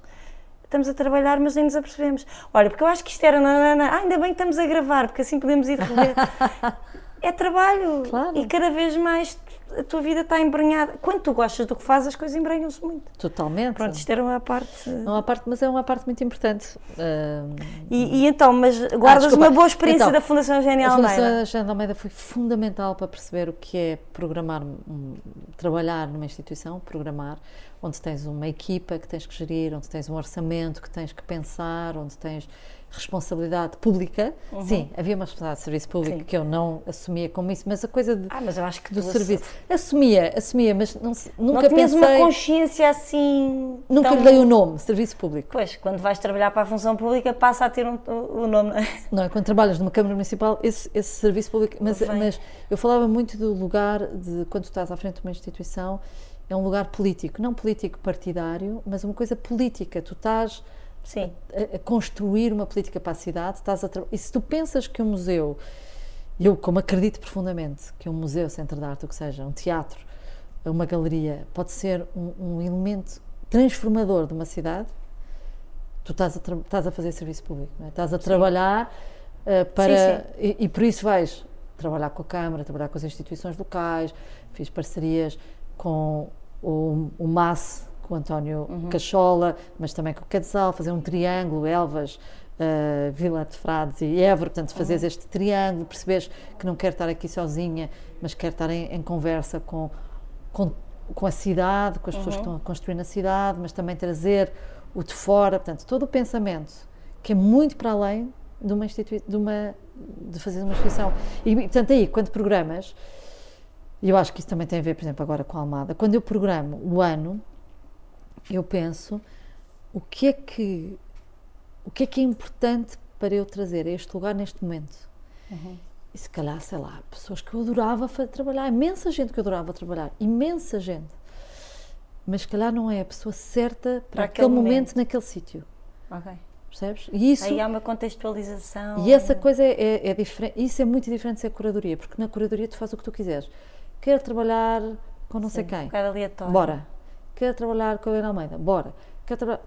Não tem que encaixar em lado nenhum, Sim, tem que sim, encaixar sim. nas Sim, pessoas com quem tu queres É um trabalhar. pensamento de programação, não é? Na verdade. Mas quando tu pensas no, no- na, quando a visão geral do que é a instituição, Uhum. aí sim tens que pensar o que é que é, o que é que é isto, o que é que vem a seguir, que relações. Olha, por exemplo, em Évora tinha uma coisa que eu achei eh, que para mim em Almada não consigo fazer, mas que em Évora foi super importante para mim, que era as instituições de artistas portugueses, primeiro, isso é uma coisa super importante que eu faço como curadora para mim, que é, eu não faço só exposições de artistas portugueses, porque acredito profundamente, desde há muito tempo, que internacionalizar artistas portugueses passa por, Por pô-los em diálogo com artistas internacionais e curadores internacionais. Sim, porque o internacionalizar não é só levar para fora, é Não. que as pessoas são muito primárias Claro. a encarar, a encarar a situação, não é? Gente, Claro. vou internacionalizar, vou para fora, não. Não. É, é o contacto, É as duas coisas. é o trazer o de fora, não é? É também, é tudo. Tu, tu de repente teres uma galeria em Paris, é saber o que era a Fundação Eugênio de Almeida, está a fazer, está a fazer bem a Portugal, à Fundação e aos artistas que lá Claro exporem, e aos portugueses que lá expuserem. Portanto, hum, esta coisa de internacionalização muito mais complexa do que dar dinheiro Sim, para sim, artista sim, ter uma sim, fora. sim, Exato. E na Ou Fundação. do que ir a feiras. do que ir a feiras. Mas que é muito importante também. Não, ninguém está a Também é muito importante. Mas, por exemplo, aí o que eu fiz foi trazia curadores, convidava curadores internacionais para trabalharem com artistas portugueses, numa coisa de criar rede e que de alguma maneira isso fosse criar relações que fossem para o futuro. Claro que tinha que ser pessoas que, que- que se relacionassem com aqueles artistas e que tivessem alguma coisa a ver. Claro. Portanto, faziam. Mas, Não, e- isso era o teu trabalho, Era era, o meu trabalho. co- conseguir juntar eh, pessoas dentro que da tua rede e de, de- Claro. E, portanto, ativar essa rede que eu já tinha, de, de- de muitos contactos internacionais, de muitos curadores, pô-los a trabalhar com artistas portugueses para fazer com que aquilo, de alguma maneira, e fazer E parcerias. sentes entre- que vais cumprindo esse papel? Sinto que ne- nessa, isso sim, tinha essa liberdade que tinha na Fundação, que é muito difícil. Agora, na na- em Almada é difícil trabalhar com outros curadores. É? Eh, é, é, porque é, isso, é, isso é, que é, lá é difícil. Eh, eh, em Almada é mais difícil trazer curador, Tem a ver com curadorias quê? Com externas. questões de Tem, custos? questões- tem, tem a ver com questões burocráticas. Ou de- questões políticas ao mesmo tempo, não? Eu acho que tem a ver com questões de entendimento da- do que é curadoria, da importância de trazer curadores externos para fora. Ma- agora, eu gosto muito de trabalhar em Almada, gosto muito, muito de trabalhar em Casa Cerca, mas eles contrataram como a curadora. Eu sou a curadora da Almada, estás a ver? Sim, tipo, sim. Mas As pessoas até se baralham um bocadinho com a tua função. As pessoas às vezes É. não percebem, mas ela não é diretora da Casa Cerca, eu não. Ela não sou- está à frente de mais espaços como Pois, curadora. E, e sou curadora, da, mas sou programadora de arte contemporânea do município Da de Almada. Almada. Ah, é uma Mas coisa- é até muito mais abrangente do que as É, pessoas e eu, acham. e eu é faço verdade. muito mais coisas do que apenas a Casa da Cerca, cada vez faço é mais. tô- é o que eu. É o que tu estás a dizer. Mas, o, mas o que isto faz é que, eh, burocraticamente, em termos de lei, sou, há uma curadora. Então, se há uma curadora, porque é que eu vou contratar outra? Isto é muito Ah, não entendem porque é que tu. Não, okay. isto é Porque tu és programadora, tu és curadora, portanto Sou. a função já está atribuída. Ah, sim, sou curador e programador, mas como já tenho um curador, mas porque é que eu vou contratar outro? Se já estás lá, tu Já tenho, então nós temos um curador, pagamos a um curador, que é um serviço externo, já estamos a pagar. É. Como é que nós justificamos legalmente ter outro curador? Porque Pois. é duplicação. estás tens de falar em curadoria, se calhar. Não, mas mas já assim está, não- é muito difícil. Portanto, Pois eu estou a perceber. eu não, não é que eu queira ser curadora de todas as coisas que faço, Mas até gostarias. até gostaria de não ser, mas não consigo, neste momento, não consigo dar a volta. Ainda não estás a dar a volta Não, porque eu acho que a minha. Porque ao mesmo tempo eu acho que é tão mais interessante ouvir outras vozes. Eu não sei tudo sobre tudo, não sou assim Claro. tão interessante para fazer tudo. Sim, Ainda no outro claro. dia estava a falar com uma pessoa da Casa da Cerca acerca dos meus, do textos. Eu escrevo imensos textos para a Casa da Cerca. E para, para as outras, imensos, porque escrevo textos para todas as posições. Ah, nem- obviamente, não, não vão ser todos brilhantes. Alguns vão ser ok, outros vão ser bons e espero que alguns sejam muito bons. Mas os muito bons, quer dizer, tu não és brilhante sempre a escrever tudo. Portanto, o facto de ser só eu a pensar, sou eu a escrever, sou eu a fazer. até é Ah, é uma interessante. a chatice. questão do texto não é uma mais-valia enorme tu teres uma variedade de pessoas a escrever. Claro que dizer, é, claro que é, É mas- porque trazem-te coisas novas, trazem-te um estilo novo, trazem-te ideias novas, trazem-te outra frescura. Outra não é? Perspectiva, sou outra a perspectiva, perspectiva, de mulher, repente é branca, sempre a tua, europeia. claro. E Olha, tenho pena disso, mas pronto. Agora, hum, hum, só que, quero fazer-te uma pergunta que não tem muito a ver, mas eu acho interessante, porque tu escreveste para a Arte Fórum, que eu acho também uma coisa, assim, a Filipa e o Miguel Amados, os portugueses, a escrever na, na Arte Fórum, foi mais ou menos na mesma altura, não é? Tiveram Não, foi a juntos. passagem, de- na verdade, E foi, foi a ele e passagem. depois tu. Foi, foi. E hum, pronto, e eu aqui queria falar de um assunto que também é importante, eh, que é a recensão crítica, Sim. que para os artistas é fundamental. O que pensas sobre a ausência de espaço para a reflexão crítica sentida por tantos neste campo em Portugal? Como é que foi essa tua experiência? Era uma enorme responsabilidade, não é? Ao mesmo, e ao mesmo tempo era uma pressão, porque tu tinhas um limite, não podias escrever sobre tudo, querias, querias divulgar ao máximo os artistas que aqui Claro. estavam. Como é que tu lidaste com isso? Deve ter sido É super difícil. é primeiro super isto e difícil. depois uma análise. Ahm, sim, sobre a Arte Fórum foi incrível, foi espetacular, aprendi imenso. é que aprendi, é uma revista que É todos os artistas É revista. sonham ter Claro. lá uma. E, e é sonho, como, como escritor, é a revista onde tu queres publicar. É a revista. Aprendi muito sobre edição, porque eles editam fortemente os textos. Por Uhum. isso, aquela coisa, eu a primeira vez que mandei um texto para lá, ele vem todo, todo cheio. Escortanhado. todo escortanhado, todo cheio de vermelhos, não, é, não era vermelhos, mas edições, É de censura. censura, e tu pensas, caramba, não sei escrever. Sim. mas aprendes a, a- escrever melhor, mas aprendes também que, que quando tu escreves um texto jornalístico, primeiro tens, não podes dizer que aprende- isso é muito interessante, não é? As palavras tipo esta exposição é incrível, os adjetivos, não, sim, podes sim. ter adjetivos, tens que fundamentar tudo o que dizes, que é, é Mas é quase um bocadinho como na academia, não é? Que tudo o que tu Mas dizes tem que ser ti- justificado. Nunca tinha tido isto em lado nenhum, que é, eu digo, estão eh, cinco quadros que têm moldura não sei quê. E eles perguntam, estão mesmo cinco? E depois mandam um e-mail para ti, Vera, e dizem-te, estão mesmo cinco quadros na, na Ou seja, exposição? confirmam com os espaços. Sim, portanto, tu não podes estar ali a dizer, é uma exposição que tem não sei o quê, tu tens que ser super preciso. Rigoroso. É uma precisão naquilo que estás a dizer. E essa precisão na crítica, eu acho que isso falta Sim, em geral. Sim. Eles são incríveis nisso, são muito cuidadosos. são. Ah, em geral, depois acho que ah, facilmente tu cometes erros desses por falta de imprecisão e também não tens há pouco dinheiro, não tens editores que tenham tempo para estar a ver cada texto. Aquilo é mensal, não é, é, um, não é, uma- não é um diário. Quanto tempo tiveste tu a fazer? eh, Ai, já não sei, Vera, foram alguns anos. Foram Mas eu anos, lembro que mas eu, complicado para ti, porque depois também havia uma Não, mas a incompatibilidade. certa altura eu, deix- eu- eu- eu deixei de escrever quando entrei na fundação. Ainda fiz um bocado para online, mas eu tenho. ah, e, e- isto é- disse muitas vezes, calhar não digo em nunca disse assim de forma pública, mas eu tenho muitas questões morais, éticas, mais morais não, éticas, sobre ah, o meu papel enquanto curador e o lugar onde estou. No sentido de eu estou numa instituição pública, eu não posso escrever press releases para galerias. Não vou ah, não, estou a criticar ninguém que o faça, repara, mesmo, mas eu pessoalmente sinto que ao escrever um press release para, para uma galeria comercial, estou a, a tirar-me a mim própria liberdade de trabalhar com esses artistas dessa galeria. Ou, ou então seria um bocado esquisito estar a escrever para uma galeria qualquer, uh, Marion Goodman, e de repente ir trabalhar com um artista da Marion Goodman. Diga Marion Goodman para não Eu dizer percebo, uma pode artista... haver conflitos de interesse. É óbvio e- que há conflitos de interesse. Eu prefiro ter a liberdade de poder escolher quem eu quiser, sem sentir que de alguma maneira estou a, a ser eh, eticamente pouco correta. E então, quando entrei nas instituições, aliás, porque é uma norma, norma deles, Mas, mas, mas espera aí, só um bocadinho antes. Eu lembro perfeitamente, quando estavas na Arte Fórum, tu tinhas imenso pudor ah, a trabalhar com espaços justamente por causa disso. Mas sim, porque há, há várias coisas, que é, eu não podia escrever de, nenhum artista com quem tivesse trabalhado nos últimos dois anos. Ok. Portanto, não podia fazer. Se eu tivesse trabalhado com esse espaço, também não podia escrever sobre ele durante algum tempo. Portanto, De repente a certa altura, muito espartilhada. não, a certa altura diz, eu prefiro não trabalhar contigo, não, eu prefiro não escrever para Para ti, Vera, fórum. Um, um, Ah, um ok, press sim, release. sim. Ao contrário, eu prefiro não, tu os convidas-me, escreve um press release para a exposição. Eu disse, Vera, adorava. Mas eu prefiro não escrever esse press release para poder um dia escrever, Escrever. parte de fórum sobre a tua exposição. Claro. E portanto aqui fazia esta escolha e, fiz, e, e eu ainda hoje em dia continuo a fazer isto. Eu prefiro não escrever para projetos comerciais, vai e digo não imensas vezes.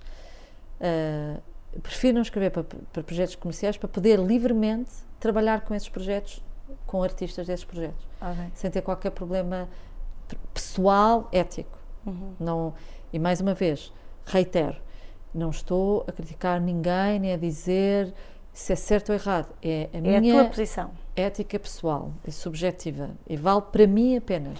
Então aí diz-me. Quer dizer, vale para mim apenas, mas a Arte Fórum tinha regras muito claras sobre isso. E quando eu entrei numa instituição, disse, oh, disse-lhes: olhem, agora passei a estar na instituição. Então eles dizem: ok, então vamos parar. Pronto. E eu, desde o momento em que entrei portanto, e depois saí da instituição, voltei a escrever. Mas quando, enquanto não estava, Uhum. enquanto estava a dirigir uma instituição, não escrevia. Uhum. Eles permitiam no online, quando eu ia viajar, fazia coisas fora. Mas só E, isso. e- e este espaço que não Ah, o existe, espaço da crítica, que não existe. É- como é que isto se resolve? O problema ah, é um pouquinho da pescadinha de rabo na boca. O problema é que ah, há um- uma falta de visibilidade daquilo que nós fazemos em termos de público em geral. Ah, claro que ah, nós não queremos trabalhar só para nós, não é? Não interessa nada. De todo para os nossos amigos, fazemos um, grande esforço, todos, e eu acho que fazemos todos um esforço de sair das nossas capelinhas. Um, mas é muito difícil quando é difícil, quer dizer, tens poucos meios de comunicação, nós não temos orçamentos de comunicação enormes que possas fazer anúncios em todo o lado, não podes fazer coisas na televisão. E portanto é, é muito difícil chegar a que as pessoas saibam aquilo que tu estás a fazer. E a crítica tem dois, por um lado tem duas coisas que eu acho importantes. Uma que é dizer este espaço existe, vão ver, as pessoas passam a ver. Uhum. E por outro, tem um- uma reação ao trabalho de quem está a fazer, que é um momento de crescimento. Senão parece que tu estás a fazer sempre tudo no vazio. Sim, parece que não há um. Não, há feedback, público. Exato. E a crítica é um feedback público disso. não é? Claro que E há mais uma coisa que a crítica é. A crítica é o deixar escrito. deixa escrito, faz história, Faz não é? faz história. Porque tu agora começas a Claro. sentir, eu, eu acho que vais sentir daqui a uns anos uma ausência Claro, de palavras sobre uma série de exposições claro. que parece que elas quase não aconteceram, Pois. não é? É isso, e tu sentes que quase não aconteceu. Sim. E claro que aconteceram e tiveram sua importância, mas o a verdade é que há cada vez menos espaço para a cultura nos jornais. eh, os- e e nós, estamos, nós estamos num lugar de privilégio, porque nós estamos em Lisboa e eu mesmo em Almada é fácil ir a Almada, mas quer dizer, se tu falas Sim, se fora para fora de, Lisboa, de sim, Lisboa, se do Porto, sim. as coisas desaparecem totalmente, percebes? E portanto, para nós eh, é esse lugar de- de- da conversa, seja ela positiva ou negativa, é super importante. Positiva ou negativa, porque eu acho Sim, que é, a crítica é crítica é crítica. crítica. A crítica tem um, um Mas valor a verdade é que eh, tu tens cada vez menos espaço, tens menos oportunidades de escrita. E porquê que isto acontece? Porquê que há menos espaço? Ah, porque os é a museus- desvalorização da cultura. É a desvalorização da cultura, de- de- da cultura em geral, porque os jornais têm muito menos publicidade, vendem menos, portanto têm menos dinheiro. E é onde uh, se corta menos logo, espaço, não é? portanto vais cortando. né? Se as outras coisas não podes deixar de falar sobre saúde, economia e outras coisas, se calhar a cultura podes tirar um bocadinho menos. Só lá está a tua páginazinha. utopia inicial que tu dizias, quer dizer, nós acreditamos que a cultura mudou o mundo, mas há muita gente que não acredita nisso. Não, e, e- e- e- eu acho que neste país nós pecamos por não saber defender o valor económico que tem a cultura. Exato. E eu acho que Pode ter, não é? quando tu perceberes que o que é que pode mo- mobilizar, quando tu não, nós não, mas Sim, sim. eu acho que O os, tu, os políticos dizes não assim. são parvos neste sentido, Quando- mas quando tiveres estudos concretos de a cultura em Portugal vale isto, ou traz isto à economia, ou traz isto, não sei o quê, eu sei que há, estes estudos já existem, eh, se calhar isto pode transformar. E depois também não tens uma cultura das empresas. eh, Sim, a questão dos apoios, crescer, dos- dos apoios, mas não tens essa cultura do, apoio privado. do dar de volta à sociedade, isso não existe. filantropia, não A é? filantropia em Portugal é pouca, apesar de tu existes como um lugar onde tens um apoio enorme privado, isso é incrível. Sim. Ah, mas Mas é raro. raro, é raro, é difícil, nós não sabemos ah, pedir. ah, Não, e depois cada há esse pudor do português, não é? É, do pedir e depois há a questão, o Estado é que toma conta, não é? Um espírito muito. E não só Eh, não sabemos pedir, mas também, no outro dia, eh, por causa de Coimbra, também falava isso. Nós não só não sabemos pedir, mas também não sabemos devolver aquilo que nos é dado. Ou seja, temos sempre vergonha dos logotipos, estás a ver? Ah, vamos aí, cada quanto mais pequeno, menor, Mas que é melhor. engraçado, sabes com a idade, eu deixei, comecei a deixar dessas coisas. Cada vez Era que tudo- eles sejam... Eu lembro perfeitamente que há muitos anos diziam: ah, não, não, não, eh, escreves.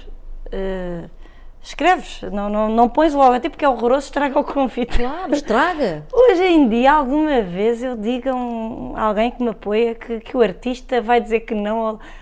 Quer dizer, é uma coisa que tem que ficar claríssima, Claríssima. não é? Estão- Estão-nos a Mas apoiar. até pelo contrário, eu acho Pode ser que muito feio o logotipo, mas o logotipo entra. valorizar o facto de que estas pessoas acharam que o teu projeto era importante o suficiente Claro. para te darem dinheiro. Claro. Pá, que incrível que eles acharam Claro. isso. Portanto, bora lá dar-lhes visibilidade. Óbvio. E até agora na Bienal, já iremos falar, eu propus que nós no Instagram falemos sobre as nossas. Um dia é sobre as pessoas que nos apoiam. Quem são estas empresas? Porquê é que elas apoiam a cultura? Porque na verdade são. hum, não há muitas que fazem. E se calhar, se houver alguém que vir, ah, esta empresa apoiou por isto, ou porque acredita nisto, ou eu faço isto por isto, e de repente tu ouviste, ah, se calhar eu também, isto é giro, também posso fazer. Claro. Sim, é, Mas podia ser uma este- coisa que tem que haver um hábito Mas entranhado. nós também temos muita. Nós, nós, Nós, agentes. agentes, temos muita culpa. Temos responsabilidade sobre Porque temos isso, tipo, claro. ah, pá, um bocado fica tão feio, são tão feios, vamos pôr mais pequeno, tipo, pá, não vamos dar muita visibilidade. Não, não, não pode ser. Ah, e- e não somos muito inventivos na forma como tratamos as pessoas que queremos. Achamos que eles têm uma responsabilidade de nos dar dinheiro, mas pá, porquê? Sim. Não tem nada, não é? Hum. E portanto não sabemos ainda lidar muito bem, somos uns grandes bebés nesta coisa do, do fundraising, não sabemos Sim. tratar de fazer bem, nem puxar o bem. Não somos anglo-saxónicos. Não é? somos, porque, porque de alguma maneira o, tu fazes isso super bem. Mas porque a tua. Eu acho que como a nossa dependência, abrir a porta, não depende de um apoio, depende de melhorar, poder fazer mais, mas se calhar o abrir a porta não depende. E Sim. como não depende, tu relaxas um bocado, tipo, ah, pronto, é bom, é ótimo ter aqui mais, mais um apoio para poder fazer, não sei o quê. Mas quando depende, Mas quando depende, tu percebes, não, caramba, isto- eu só vou existir se tiver este apoio. Claro que sim. Que é o teu é o caso. que nós sentimos E completamente. portanto, tens que cuidar desse apoio. E nós não sabemos cuidar de quem nos apoia. Sim. E achamos, somos super arrogantes achar que ah, nós somos tão bons. E o que é estranho, não é? Porque temos tão pouco apoio e Claro. ao mesmo tempo somos arrogantes quando o temos. Super arrogantes. Ah, nós somos tão Como bons se que eles fosse um apoiar. adquirido, não é? Que-. Não, o dado adquirido é que isto é tão bom que eles- óbvio que eles nos têm que apoiar. Pois é que é totalmente diferente do, do que eu sinto aqui. Mas, mas se calhar é isso, é essa diferença. É sentir sempre que, que- o incrível que é ter alguém com este espírito Claro. de filantropia num país que não tem este hábito. De onde é que incrível. isto vem? Portanto, vamos falar neste Sim. momento, dizes agora, quem são os teus apoios. Ah, claro, tenho que Vamos dizer, dizer. quem são. Eu digo no início, eu digo Ah, na diz introdução do podcast, mas volto a repetir, claro, é a HCI Construções, que foi primeiro mecenas privado, que está connosco há 12 anos, E agora, mais recentemente, quando virámos a Associação Sem Fins Lucrativos, a coleção Maria Irmã de Cabral, aí já dentro da área, Claro. mas ambos absolutamente filantrópicos. Portanto, agradecemos, Agradecemos imenso, imenso. aos dois. Agradecemos Ah, imenso, de eles sabem, estar aqui as duas sabem. a falar sobre isto, eles poss- possibilitam que isto aconteça. Isso- e, e- e- e isto numa economia importantíssima, que é para ti e para mim, mas para os artistas, para uma série de outras questões, para Obviamente. o bairro, Sim, para tudo. para tudo. Ah, e portanto, muito obrigada aos, a todos. Olha, agora, antes de. Porque eu quero acabar com uma coisa assim positiva que é eh, Coimbra, Sim. mas vou-te falar sobre outra Bienal. Bora, Pronto, foste eu uma escritora escolhida, isto é público, É público. entre cinco, para apresentar uma proposta artística para a Bienal de Veneza em 2022 e escolheste não avançar. O que Sim. te motivou a fazer isso? Ahm, escolhi não avançar. Eu, quando me convidaram, eu não sabia as bases do convite. Ah, eu pedi para mais informações e não sabia as bases do convite. Eu já tinha sido convidada na Bienal anterior, tinha escolhido a Fernanda Fragateiro, ah, não fomos, não fomos estacionadas. Ah, importante dizer, não me chatei nada com concursos. Não, acho que o modelo não, está, não, não, é, não é certo, não era certo a primeira vez. Acho que convidar cinco curadores é um exagero. Se calhar não deves convidar curadores e deves convidar artistas. Acho que o Estado, se calhar, tem que ser muito mais claro naquilo que quer. Ah, e neste caso não foi. Ah, e depois, quando me convidaram, não sabia as bases do, do convite, ainda tinha perguntado, porque nós na primeira, na primeira Bienal, tu eh, tens que fazer muita coisa, eu já te digo o quê. Eu sei, ok, vou ao jogo, acho que é importante fazer. Eu eh, digo-te publicamente, eu adoraria fazer Veneza. É um sonho. Claro que é um sonho para qualquer Acho que é curador. um sonho então. para qualquer curador. E Para para mim qualquer é um artista. sonho. Acho que é o momento mais alto de uma carreira de um curador é ser representante um do seu país em Veneza. Acho que é uma coisa incrível. Adoraria fazer. Acho que tenho bastantes contactos internacionais que me permite eh, alavancar o que é representar Portugal em Veneza. Mas adoraria fazer, adoraria eh, levar a Fernanda ou outro artista, mas acho que era um- para mim um momento incrível. Bom, eles convidaram, a primeira vez, claro, honra sim, quero imenso. A segunda vez achei que, eh, bom, lá vamos nós outra vez, muito bem, mas eh, continuo a achar que era uma honra enorme fazer isto. Telefonei à Fernanda e ela disse: Ok, vamos esperar pelo convite porque eles não nos deram, disseram, por exemplo, a diferentes curadores, disseram datas diferentes de entrega do projeto. Para te dizer que eles me convidaram, me ligaram a 10 de agosto, 10 de agosto eh, deste ano, eh, para a Bienal, que é em abril do próximo ano. Sim, exato. E pronto, eu questionei logo, não é? Tipo, por favor, O tempo é logo questionável, tempo, não é? Logo Claro. questionava, que ainda por cima a Bienal foi adiada um ano por causa do Covid, porquê? Porquê agora, não é? Bom, então recebo o convite e eram quatro semanas para teres uma ideia para um pavilhão, um pavilhão novo, um pavilhão que é incrível. Este ano negociaram um pavilhão, um pavilhão super bem, é junto da Ponta Academia, super bem posicionado. Uh, o espaço é muito bonito, mas é um espaço onde duas, as salas principais tu não podes pôr nada à parede, um, onde só tens fotografias. Eu estava a meio de agosto, não tinha maneira de ir a Veneza ver o espaço. E não tinham qualquer apoio para ir, não vos davam qualquer apoio para vos facilitar a ida à Veneza. Eu acho que eles tinham um apoiozinho, agora não quero ser injusto, eles falaram tipo em 700 euros ou 1000 euros para fazer a candidatura. Para fazer a candidatura. O que daria, mas quer dizer, estava a meio de agosto, a meio das férias, Sim, eles eh, apanharam de surpresa. de um ano, quer dizer, Que já ainda foi por cima, complicado. de um ano Covid, em que estamos todos exaustos, não é? estávamos todos exaustos.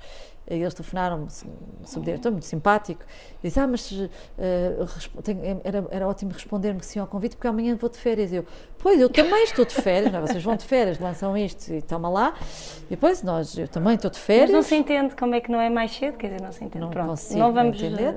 eh. Ah, pronto, e mandam, então, tinhas quatro semanas para fazer uma proposta artística, para montar um projeto em termos de produção, ah, onde tens que ter um orçamento de produção das obras, portanto, tu não só tens que ter uma ideia, tens que saber que obras são, quanto é que elas custam, transporte, equipa de produção, equipa de montagem, eh, programa público, uma imagem para a Bienal, portanto, um designer que tem que começar a trabalhar a, a imagem ahm, e financiamento.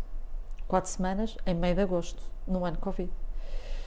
Ou seja, esquece duas semanas, porque está tudo fora, ninguém te responde. Não, uma altura que Tinhas duas semanas para trabalhar nisso, que é Trabalhar nisso. impossível. Pronto, eu comecei, eu falei com a Fernanda, falámos seriamente sobre isto, porque, como te digo, eu gostava mesmo de fazer. Bem, rapidamente percebi, não posso. Por um lado, porque eh, a, primeira, a primeira grande coisa, eu não quero, não posso, nem eu, nem ela, achamos que não podíamos compactuar com um Estado que me dá, que, em que o artista é a última coisa. É o último elo da engrenagem. O, o, o júri já tinha sido escolhido, já tinham. Ou já- seja, tinha havido muito tempo. todo o trabalho perdido. estava feito. Pronto, eles têm as suas razões, porque o- não Sim. tinham. O pavilhão foi fechado muito tarde, a Bienal não dava o tema. Mas na verdade é que, por exemplo, Espanha, os, os artistas tinham sido escolhidos há um ano atrás. Não tinhas tema da Bienal, Não interessa. Não Já havia interessa. escolha. ele- mas eles já estão. Pronto, eles têm um pavilhão, mas já tinhas o artista já estava a trabalhar. Sim. E portanto, primeiro, eu e a Fernanda, a Fernanda, nós tínhamos feito um projeto, na altura tinha, ela tinha tido uma ideia linda, tinha feito- agora ela não tinha, tinha que pensar, em, encontrar uma ideia. Ah, tu não, Quer não dizer, vais não trabalha assim, não vais claro. a uma gaveta, às vezes tens, não é? Mas não vai tipo, ah, vou buscar, já tenho esta ideia, não é? Tu tens que E- e- pensar, então, e tens se que vais representar o sítio. teu país, tu queres É fazê-lo. importante demais. Sim. Veneza é importante demais para, Para ser ser, feito com assim. esta leviandade. E foi isso que eu disse. Eu não posso aceitar estas condições porque isto é demasiado importante para mim. É E para tu demasiado fazeres, importante. vais fazer certamente de outra maneira. Eu, para fazer, gostava de ter outras condições. Claro. É demasiado leviano pedir a mim, curadora, e principalmente a um artista, que o, arti- o projeto mais importante da vida dele Seja seja, feito pensado. nestas condições, sem tempo, em que tu tens que arranjar dinheiro extra. E depois eu acho que isto está tudo errado, não é? Acho que eu, como curador, neste processo, e como tu sabes, já disseste, eu faço tudo com imensa coisa, adoro ir arra- arranjar financiamento, adoro fazer produção, gosto destas coisas todas e faço com imenso eh, vontade. Mas, tu estás a queimar todos os teus contactos, a pedir dinheiro, tipo, ah, dê-me lá dinheiro para esta Bienal que eu não sei ainda se vou fazer, mas arranjo. Não, Arranjo nem estás em internacionais. concurso, quer dizer.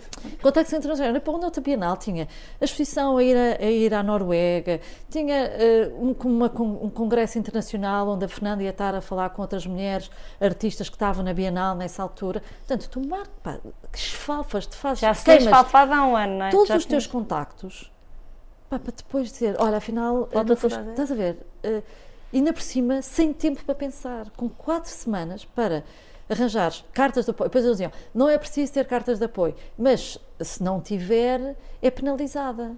Eu, então, então tem que ter. Então é para dizer que é preciso. Então tem que ter, não é? Claro. dizer, Eu não quero ser penalizado. quer ser- obviamente não quer ser penalizado e, portanto, a certa altura ficas tipo, isto é tudo um bocado, uma fantochada.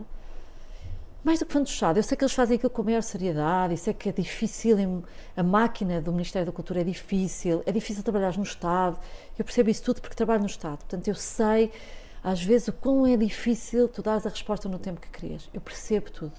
Pá, Mas os não é por isso que tu tens que podem- aceitar. não, mas eu não Claro. posso aceitar.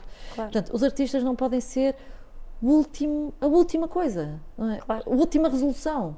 Não podem. Claro. E portanto eu disse-lhes, "Pá, não posso aceitar estas condições por mim, mas principalmente porque não posso aceitar isto para a artista com quem eu quero trabalhar. E eu digo-te, a Fernanda disse-me que não. Eu não consigo. A Fernanda disse-me. A Fernanda Fragateira é uma artista incrível, que eu adoro, com quem já trabalhei muito, de quem sou muito próxima. E a Fernanda disse: Olha, hum, eu não, vou, não, não sou capaz, tenho o meu ateliê todo de férias, não posso convocar o ateliê de volta, estamos muito cansados de tudo, portanto, não estou a meio de agosto, não vou convocar o ateliê. Uh, eu podia estar a pensar, mas não, não, não tenho condições para responder a isto. Isto é demasiado importante, eu não tenho condições. E eu pensei, e ela disse: Mas tu quiseres, vai com outro artista. E eu pensei, meia tarde, e depois telefonei e disse: Oh, Fernanda, nem pensar. Eu não sou curador, eu sou curadora por causa dos artistas. Eu não vou dizer, ah, ela não pode, então tudo bem, então vou buscar outro. Um que tipo, possa. um que possa. Opa, olha, azar, Fernanda, não pudeste, eu vou buscar um que possa e de certeza que vou arranjar. Eu tenho a certeza que eu arranjava um artista que pudesse Sim, e que e quiser. que quisesse. Mas eu não quero ser essa curadora, estás a ver? Eu não sou isso, eu sou a curadora que trabalha do com os do artistas, artista, que estou do claro. lado dos artistas. Portanto, eu não podia Se, nunca... se uma artista que tu respeitas tanto tem essa reação, Eu nunca podia nunca dizer outra coisa, a não Sim. ser não vou, pronto. não vou ao jogo. E, eh, E pronto, eu não fui, mandei uma carta à, à senhora ministra, ma- mandei uma carta ao senhor diretor-geral das artes e disse, que e minha muito. e da Fernanda, disse, adoraria fazer este projeto e não sei se calhar por isso, se nunca mais vou ser convidada, olha, não sei, mas prefiro, prefiro correr este risco. E na Fernanda, uh, com a Fernanda, na outra exposição, nós fize, fizemos um projeto que era artistas tinham dito que não. Era todo o projeto sobre dizer que não. Olha a ironia. A ironia, e mesmo. e, e, e, esta coisa da coragem de tu dizeres que não a uma não coisa. Não é libertador? Que queres tanto. Mas não é ao mesmo é tempo. super libertador. Tu não te sentes assim. E eu digo-te, eu hoje em dia não tenho arrependimento nenhum de ter dito que não. E cada vez mais, quando, cada vez que eu estou com a Fernanda, penso, pensamos que bom que dissemos que não. que não. Porque depois não é só dizer que não, percebes? É tu teres três meses para produzir obras Três meses. Não, mas é que é isso mesmo, é que uh, fora esse timing fora do complicado, timing das quatro semanas, a, a partir daí, o, o, Tens, é que... eu sei, eu sei, e tu falaste o Zé Pedro, também sabes, não vai ser, é público o difícil que foi é, fazer e, a E o Zé Pedro teve dois anos a trabalhar. Dois anos a trabalhar. Dois não? anos. Eu tinha três meses para fazer a Bienal de Veneza. O, a Bienal de Veneza é um, eu sei, é um projeto super difícil de fazer. Sim. super difícil. Até eu sabia que esse é projeto. Porque há bocado referiste até as características, as características dos lugares que não podem. que são edifícios muito com especificidades. As características muito... do Estado, de libertar dinheiro, tu tens que avançar com dinheiro. Eu e a, sou... a, logística toda. A logística de entrar com obras em Veneza, a, a, a logística das aprovações. Portanto, é super difícil é. fazer Veneza. Portanto, três meses ia ser a loucura. Ah, e, e cada vez queria... vocês estão mais certas de foi. Ah, não queria fazer isto eu, se um dia fizer, gostava de fazer com, com dignidade. tempo para fazer, com dignidade, porque sei que é um sonho, não é? E é um momento que vai ser que seja um, sonho. um dos momentos mais importantes da minha vida. Sabendo que vai ser super difícil na mesma, porque é, um, é super difícil. É um desafio. É um desafio enorme, mas desafio, bora lá, sou mulher de armas, bora aí, estou nessa, mas não estou não nessa de ir fazer Veneza a qualquer custo. Okay. E portanto eu acho que o dizer que não, este foi o não mais difícil que eu disse. É muito difícil dizer não. Eu tinha muita dificuldade em dizer não, ainda tenho. Este não foi muito difícil, mas talvez tenha sido o não mais importante que eu já disse. Sim. E porque reforça isto, eu estou, eu como curadora, eu não sou mais do que alguém que apoia artistas e que trabalha com artistas. Portanto, eu nunca me poderei sobrepor a um artista com, com que eu quero trabalhar. Então, para agora, para acabar, Vamos. bem, fala-nos do teu, da, da, de Coimbra, Bienal pronto. De Coimbra. Bienal de Coimbra. Bienal de Coimbra, uh, só para Entretanto, eu já, já estou a trabalhar na Bienal de Coimbra muito antes de ter sido convidada para Veneza. Portanto, não é uma coisa que seja. A Bienal de Coimbra, muito... Porto, aqui em Portugal. Carlos Antunes e Desirê Pedro convidaram-me muito antes, já estava a trabalhar muito antes. Aliás, quando me convidaram, eu liguei para o Carlos e disse: Carlos, o que é que eu faço agora? Convidaram-me para fazer Veneza, é a mesma altura que Coimbra que é que eu faço? Ele, não, estás, estás maluca. Se Eu disse, eu vou dizer que não, eu não posso fazer as duas coisas ao mesmo tempo. Ele, estás maluca, tu nunca que podes dizer não que não. Que o não não seja por isso. Tu nunca podes dizer que não a Veneza por nossa casa, nem pensar, nós vamos te ajudar, estás aqui, estamos contigo, bora, vai. Uh, foi incrível.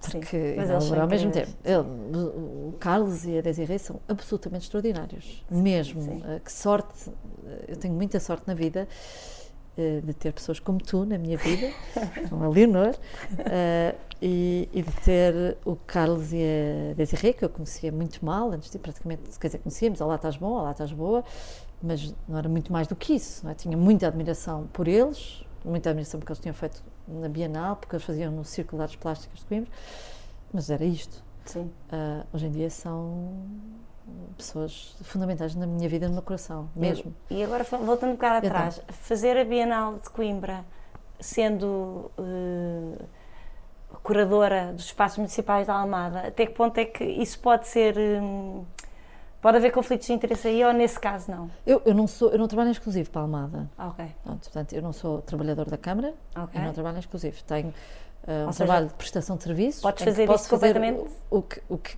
eu, na verdade, podia fazer o que eu quisesse. Okay. Tenho a liberdade de fazer És o que eu quisesse. És tu que optas por... Sou eu que opto por não fazer... Ok. A meu, quer dizer, não fazer Isso é importante esclarecer, claro. importante. Portanto, eu, não, eu opto por não fazer exposições fora da Almada. Sim. Uh, não, agora, uma Bienal não concorre com o trabalho sim, sim, sim. que eu faço na Câmara. Não é Até é quase direto. complementar, não é?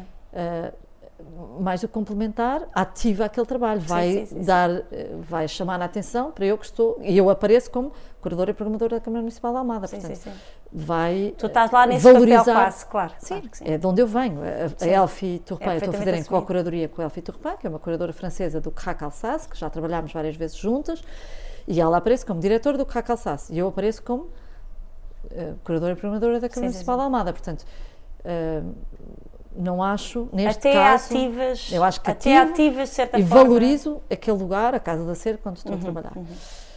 Como seria, por exemplo, a Bienal de Veneza, era igual, não era? Uma coisa Sim. em que poderia fazer. ahm, e, obviamente, avisei que ia fazer, avisei, falei com o Sr. Presidente e disse-lhe, e, obviamente, que isso estava Estava tudo claríssimo. com- claríssimo. Ahm, esta Bienal tem uma história inc- incrível, os curadores anteriores são extraordinários, portanto, é, é muito bom. ah, Dar continuidade, dar ser o continu- seguinte. Ser o seguinte, às vezes é difícil, tipo, O como é que eu é- como é que eu me meto nestes eh, sapatos e, e- e sigo esta história, mas é incrível fazeres parte da história. Eh, e por isso estou muito super entusiasmada empolgada de fazer. E decidimos fazer esta Bienal, que por coincidência ela está em dois momentos. Pois é isso também. Eh, ela, a Bienal foi sempre em novembro Uhum. e nós somos a Bienal de Transição, em que é em novembro, mas vai, vai passar, a partir de nós, vai passar assim era em abril. O Carlos tinha o sonho de fazer a Bienal em abril, de estar junto com o mês da, da, da, de abril, mês Sim. da liberdade, Sim. e a Bienal como este lugar, ou arte contemporânea, como este simbo- lugar simbólico, e não só simbólico, da liberdade. Liberdade. E, portanto, ele achava que abril era, um, an- era o mês perfeito para fazer a Bienal e então hum, queria fazer esta mudança. Nós, com o Covid, a dificuldade que foi montar a exposição, eh, tá- e e que está a ser, na verdade, quisemos não adiar, mas era difícil, nós não conseguimos levar ainda nenhum artista praticamente a, a, a Coimbra. Eh, eu, não, eu não fiz nenhumas visitas a ateliê, passei a fazer visitas a ateliê em Zoom, uma coisa que eu nunca tinha feito, mas agora tipo, mudámos todos, não é? Mas eh, as visitas a ateliê passaram a ser em Zoom, não é? Não consegues fazer a pesquisa que tu queres fazer, é, é uma pesquisa, quer dizer, claro que eu, eu leio muito e vejo muita coisa, mas é uma pesquisa que é feita a partir da, da imagem da internet, é assim, um, é um bienal difícil de fazer nesse sentido. Ahm, o que vale é toda, toda a bagagem que já tenho de trás de viajar e de, de- de pessoas que eu admiro e que conheço, mas parece uma coisa antiga de ver as revistas da Arte Fórum e diz, ah, este artista é interessante. Então, mandas um e-mail, ah, acho o teu trabalho super interessante. Posso, podemos fazer uma visita de Zoom? Fazemos uma visita Zoom, ele fala-me o trabalho, mostra as imagens. É, a Bienal foi construída desta forma. Ah, pronto, a certa altura, se falámos com o caso, achamos muito difícil conseguir fazer A Bienal como queremos. como é? queremos nesta altura, mas queremos, não Tu queremos estavas deixar de de uma fazer. altura em que estava tudo em, Estamos completamente fechados, confinado. Estamos fechados, né? quer dizer, já É começamos bom a trabalhar há mais de um quer dizer, ano. isto não é agora, isto é. Não. Há um ano estava Estamos tudo em- fechado. no primeiro confinamento, não é? começamos a pensar nisto Pois realmente fazer visitas de. de- no primeiro confinamento. Studio a, a visits, primeira. por Zoom. Não, é uma loucura, foi uma loucura, mas eh, aprendemos a fazer. Ou seja, construíram no fundo um Construíram. primeiro momento para Então, não deixar de acontecer. Só que depois, isto, isto era o ponto de partida. Mas o ponto de partida também para mim, e isso foi uma, logo das primeiras conversas, eu nunca queria fazer uma bienal para quedas. Que obviamente nunca seria para quedas, porque o, o CAP que está lá, portanto, tem um trabalho continuado, mas por tudo o que nós falámos até agora, não me interessava uma exposição em que aparece, está há dois meses e se vai embora. Mas queria alguma coisa, que- queria fazer uma, uma bienal que de alguma maneira tivesse uma relação mais profunda com a cidade. Então, na verdade, este que era um- uma coisa que era má, não era? Ter, eh, ter um compromisso e como é que dávamos a volta aqui, se transformarmos isto num, num algo que eu acho que é bom, bom não, não pode ser que seja bom, porque eu não posso ser isso sobre a minha bienal, mas algo que é aquilo que eu gostava de fazer. Então temos este primeiro momento que inaugurou no dia 27 de Mas novembro, tenho ouvido, tenho ouvido dizer muito bem desse primeiro momento, ainda não fomos lá, mas este primeiro momento que não era um, e que eu acho que foi um super sucesso porque foi um super sucesso. mais do que Lisboa que se move a Coimbra para ver a Bienal, estava uma sala cheia de pessoas de Coimbra, que era o que, eu- que nós queríamos. O primeiro momento é um, prim- é um momento para a cidade, chama-se uma exposição conversa, é a parte 1, a, a Bienal chama-se Meia-Noite, portanto esta é a parte 1 da Meia-Noite, um, e onde nós escolhemos hum, quatro filmes e convidámos o Carlos Munga para fazer uma instalação que integrasse os filmes. Os filmes rodam, cada dia é um filme, e convidamos a cidade a vir conversar sobre estes filmes. E estes filmes, de alguma maneira, dão-nos os temas que nós vamos tratar depois na Bienal. Ok. Portanto, sempre é a partir da noite. teaser.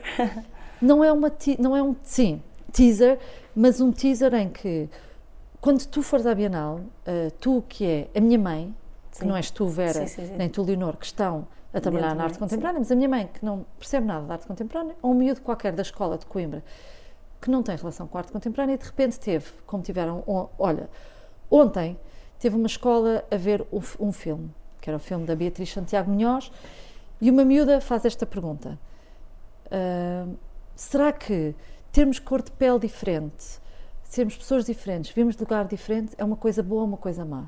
É a pergunta que ela faz. Porque nós pedimos, estamos a pedir à cidade para nos colocarem perguntas a partir daquilo, das conversas que estamos a ter. E esta coisa de será que a diferença é boa ou má é uma coisa importantíssima para quando ela vir obras a seguir, ela perceber a diferença é boa. Sim. Estás a ver? Ou, ou, ou poder pensar sobre aquilo, tipo, ah, pois, eu já falei sobre o que é que é a diferença. Sim, o questionamento repente- é o princípio da, da arte. Portanto, é? tu começas a discutir sobre temas que depois vais olhar para eles e que vão estar mais ou menos claros nas obras e de repente dizes, ah, pois é, isto tinha a ver com aquele filme e com aquela conversa que eu já tive.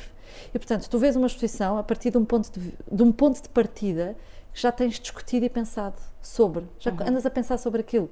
Já falaste, já te envolveste, já conversaste e a partir daí vais ver a Bienal. Portanto, não, não vais ver a Bienal de um, eu que sou curadora de fora e que venho e trago e trago-te esta peça que te ponho aqui e digo, ah, isto é uma peça importantíssima para tu veres, mas digo, a partir das conversas que eu já tive contigo, Vera, agora olha para esta e diz-me o que é que tu achas. E portanto, este ponto de partida é, vamos falar sobre isto E vamos questionar. e vamos questionar. E então, temos este projeto de fa- de- de- da- da cidade colocar questões. Eu vou ler-te uma que na, na inauguração, de repente aparece- apareceu uma senhora que estava ao engano. Ela nunca tinha entrado naquela sala, que E é na sala da cidade, entrou ao engano e diz, e diz, ah, e eu percebi, porque ela estava a mexer nas obras, portanto eu percebi claramente que ela não era da arte contemporânea, não, é? não era? E eu fui ter com ela e disse, ah, eu disse, olha, sabe o que é isto? É uma exposição.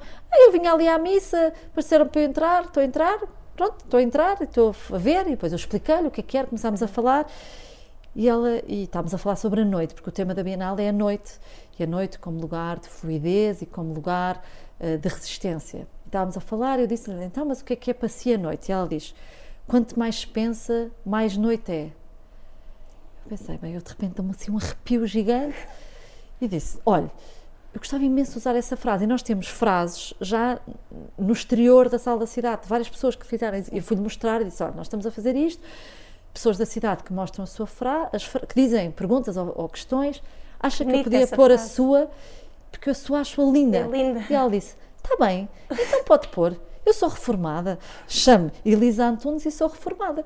Então a frase desta senhora, de repente, é um ponto de partida para nós também pensarmos o que é que é Bienal, porque não é apenas dizer, façam perguntas, é a partir destas perguntas. Claro. E não é todo- procurar respostas, é procurar Não, a conversa, o essa, diálogo. não é? Essa, essa é um grande ponto de partida para mim como curadora. Eu não dou respostas. Eu não sou assim tão especial e tão inteligente. Claro. Não sou da academia. Claro, por isso é que eu falei nisso. Não fi, percebes? Esse não, é o não nesse- objetivo. não quando, há nesse perguntas, lugar. quando há perguntas, não é obrigatoriamente a procurar respostas. Não. E portanto, as minhas exposições, eu como curadora faço exposições para colocar perguntas. Uhum. E depois Para as pessoas respondem o que Exato. quiserem, ou se quiserem. E portanto, este primeiro momento da Bienal é conversarmos. E estamos, o Bunga foi incrível, porque o Carlos Bunga, porque eh, fez, nós queríamos partir do lugar da arte. Eu estou a fazer perguntas a partir do lugar da arte. Eu não sou socióloga, não sou urbanista, eh, não sou política. Portanto, o lugar onde eu trabalho é o lugar da arte contemporânea. Portanto, é daqui que nós estamos a conversar. E portanto, queríamos conversar a partir deste uma instala, Portanto, os filmes estão numa instalação absolutamente mágica do Carlos. eh, e, partir, e ele teve eh, a humildade, mas também a generosidade de acolher na sua obra os filmes dos outros artistas, que tem um ecrã no meio da obra, que ele irá transformar noutra obra em abril. E então, às quintas-feiras, fazemos conversas à volta. Convidámos várias pessoas da cidade para vir conversar a partir daqueles temas. Ontem foi uma professora de jornalismo e que teve a fazer a sua análise a partir do ponto de vista do jornalismo uhum. e que foi super interessante e que ela disse eu tive que ver este filme, ver este filme três vezes para conseguir entrar nele eu disse que bom que diz isso Clara porque a Clara Almeida Santos e que bom Clara que diz isso porque é bom percebermos que nós não temos que ser especialistas para olhar para um filme como este e dizer e fazer perguntas ou, ou ter uma análise e estes, estas perguntas, estas, estas conversas têm isto: é como é que tu, a partir do mesmo filme, não são quatro filmes, e vamos conversar várias vezes sobre os mesmos filmes, desconstróis o que é, o que é uma, uma obra. E, de repente estamos a falar sobre outras coisas, sobre o natural e ficção, que não tem nada a ver com o filme. Ou pode ter ou não, não interessa. Sim. Mas desbloqueia a coisa que tu podes dizer alguma coisa sobre aquilo. E o que foi lindo, mágico na inauguração foi eh, nós entramos e o, o protocolo da Câmara tinha posto uma luz para os discursos. E a exposição está toda na penumbra, porque a exposição, como aquilo é sobre claro, a noite, a exposição está toda na penumbra. E eu estava a falar com o Sr. Presidente da Câmara de Coimbra e estávamos a dizer, ah, se calhar podíamos desligar um bocadinho a luz antes de vocês começarem a antes de fazermos os discursos, só porque, está, porque Para ter impacto, uma noção do que é a Porque quando as pessoas entram, o impacto deve ser noite e não Sim, uma luz. É destruir completamente o impacto das pessoas. Estava a destruir. E, e, e ele foi incrível, ele disse, então mas porquê é que não fazemos os discursos às escuras? E eu, a sério? E ele, sim, fazemos os discursos. E depois a senhora do protocolo disse, ah, senhor Presidente, mas, uh, mas fica tudo às escuras. E, e as fotografias? Não, sim, vamos fazer às escuras. Então fizemos os discursos todos às escuras, ele, todos, não tinham papéis, portanto, nada lido, tudo assim, uma coisa muito emocional. Foi, olha, a primeira vez que tu ouves um discurso do Presidente e depois o, o Vice-Reitor da Universidade super belo, estavas a sentir aquilo tudo e de repente nós fazemos todos os discursos, faz, fazer, fizeram os dois, depois o Carlos Antunes fez, depois eu falei, eu e a Elfi, e depois o, o, o Carlos Bunga vem e o Carlos Bunga começa com um cântico. E, e, e, o, e, o, dele, olha, começa a cantar, assim, um cântico super, porque ele também assume ali uma dimensão autobiográfica das suas raízes angolanas, temos culturas angolanas, então aquilo tem assim, uma coisa super mágica, ele começa a cantar, olha, as lágrimas começam a cair assim, da coisa, e foi das, das inaugurações mais especiais em que eu estive. Uh, foi mesmo muito incrível e eu acho que todos estavam muito emocionados porque não nos víamos uns aos outros. Sim Ouvi e era uma, e era uma concentração na voz, não é? E o que era importante e que, que eu disse nesse discurso e que digo é que para mim esta Bienal, e, e vou voltar a citar a Fernanda, Fernanda tem uma peça importante que eu adoro que se chama Só é possível se formos dois. E esta Bienal só é possível se formos todos, é? se a cidade e, e, nós artistas, nós produtores, nós programação, se todos trabalharmos em conjunto, então esta Bienal faz sentido e, e, e é possível. Se for só eu a pôr lá umas obras que são giras e que funcionam muito bem, então, pronto, é mais uma coisa, mais um evento. Interessa muito pouco a cultura dos eventos. Então, interessa-me uma coisa que é mais profunda. Então, inaugurou agora. E agora e depois, então, qual é, inaugura, quando é que continua? Portanto, agora vamos ter conversas, vamos começar, trabalhamos com as escolas, trabalhamos com as instituições. Este, portanto, período, este é... período é até 15 de janeiro. Ok. E depois, a 9 de abril, na verdade, à meia-noite de 8 de abril, inaugura a segunda parte da Bienal. Portanto, vamos inaugurar à okay. meia-noite, claro, só pode ser, ainda estamos e a ver como. À noite, discurso às escuras? Tudo à noite, e o que é muito engraçado é que começamos todos os discursos a dizer boa noite, ainda era meio da tarde, seja quando for, é sempre boa noite. Sim. Uh, e, e, este espaço da noite, e o que é bom não nos vermos é que de repente temos, estamos todos, uh, ao tirares a luz, não é? O spotlight, é, eu não sou mais importante que nenhum, que, que ninguém que está à minha sim. frente, estamos todos ao mesmo nível, temos todos a sim. mesma luz, ninguém se vê. Um, Ou seja, mas foi todos uma entrada, foi uma entrada apropriada. Foi super lindo. Ao tema da, da Foi muito bonito e esta ideia de tu quereres uh, trabalhar com. Uhum. Isso também tem a ver com aquilo que falámos há bocadinho de, de eu assumir-me como curadora feminista, não no sentido de sim, também no sentido de trabalhar com mulheres e trabalhar com invisibilidade e uma série de questões que para mim são importantes enquanto prática curatorial, mas na vontade de trabalhar com o outro. E isso para mim é uma questão de curadoria feminista, é como é que tu incluís o outro naquilo que estás a fazer. Um, e eu acho que o feminismo tem a ver com isso, né? de, de, de, dos direitos dos outros que não têm os mesmos que tu, seja mulher ou não. Uh, e, e, por isso eu queria e quero e desejo, uh, e a Bienal só funciona se formos todos a fazê-la em conjunto. Filipe, obrigada. Obrigada, Foi uma Vera. bela conversa. Obrigada, Leonor. E até E breve. tenho que dizer, acabo, deixa-me acabar a dizer que tenho uma profundíssima admiração por ti, pelo teu trabalho. Tenho enorme alegria de acompanhar desde o início. Desde o início. um, e dizer-te que acho que há poucos sítios como estes no país, se calhar no mundo, mas que privilégio que é Olha, para que, nós. que elogio ouvir isso vindo de ti, que conhece o mundo, não é? Não- Que bom, que privilégio que é para nós todos podermos ter-te connosco e a trabalhar, trabalharmos juntos. Por isso, que bom, obrigada. Vera. Obrigada, Filipe, obrigada. Este final emocionante. até breve. Até breve.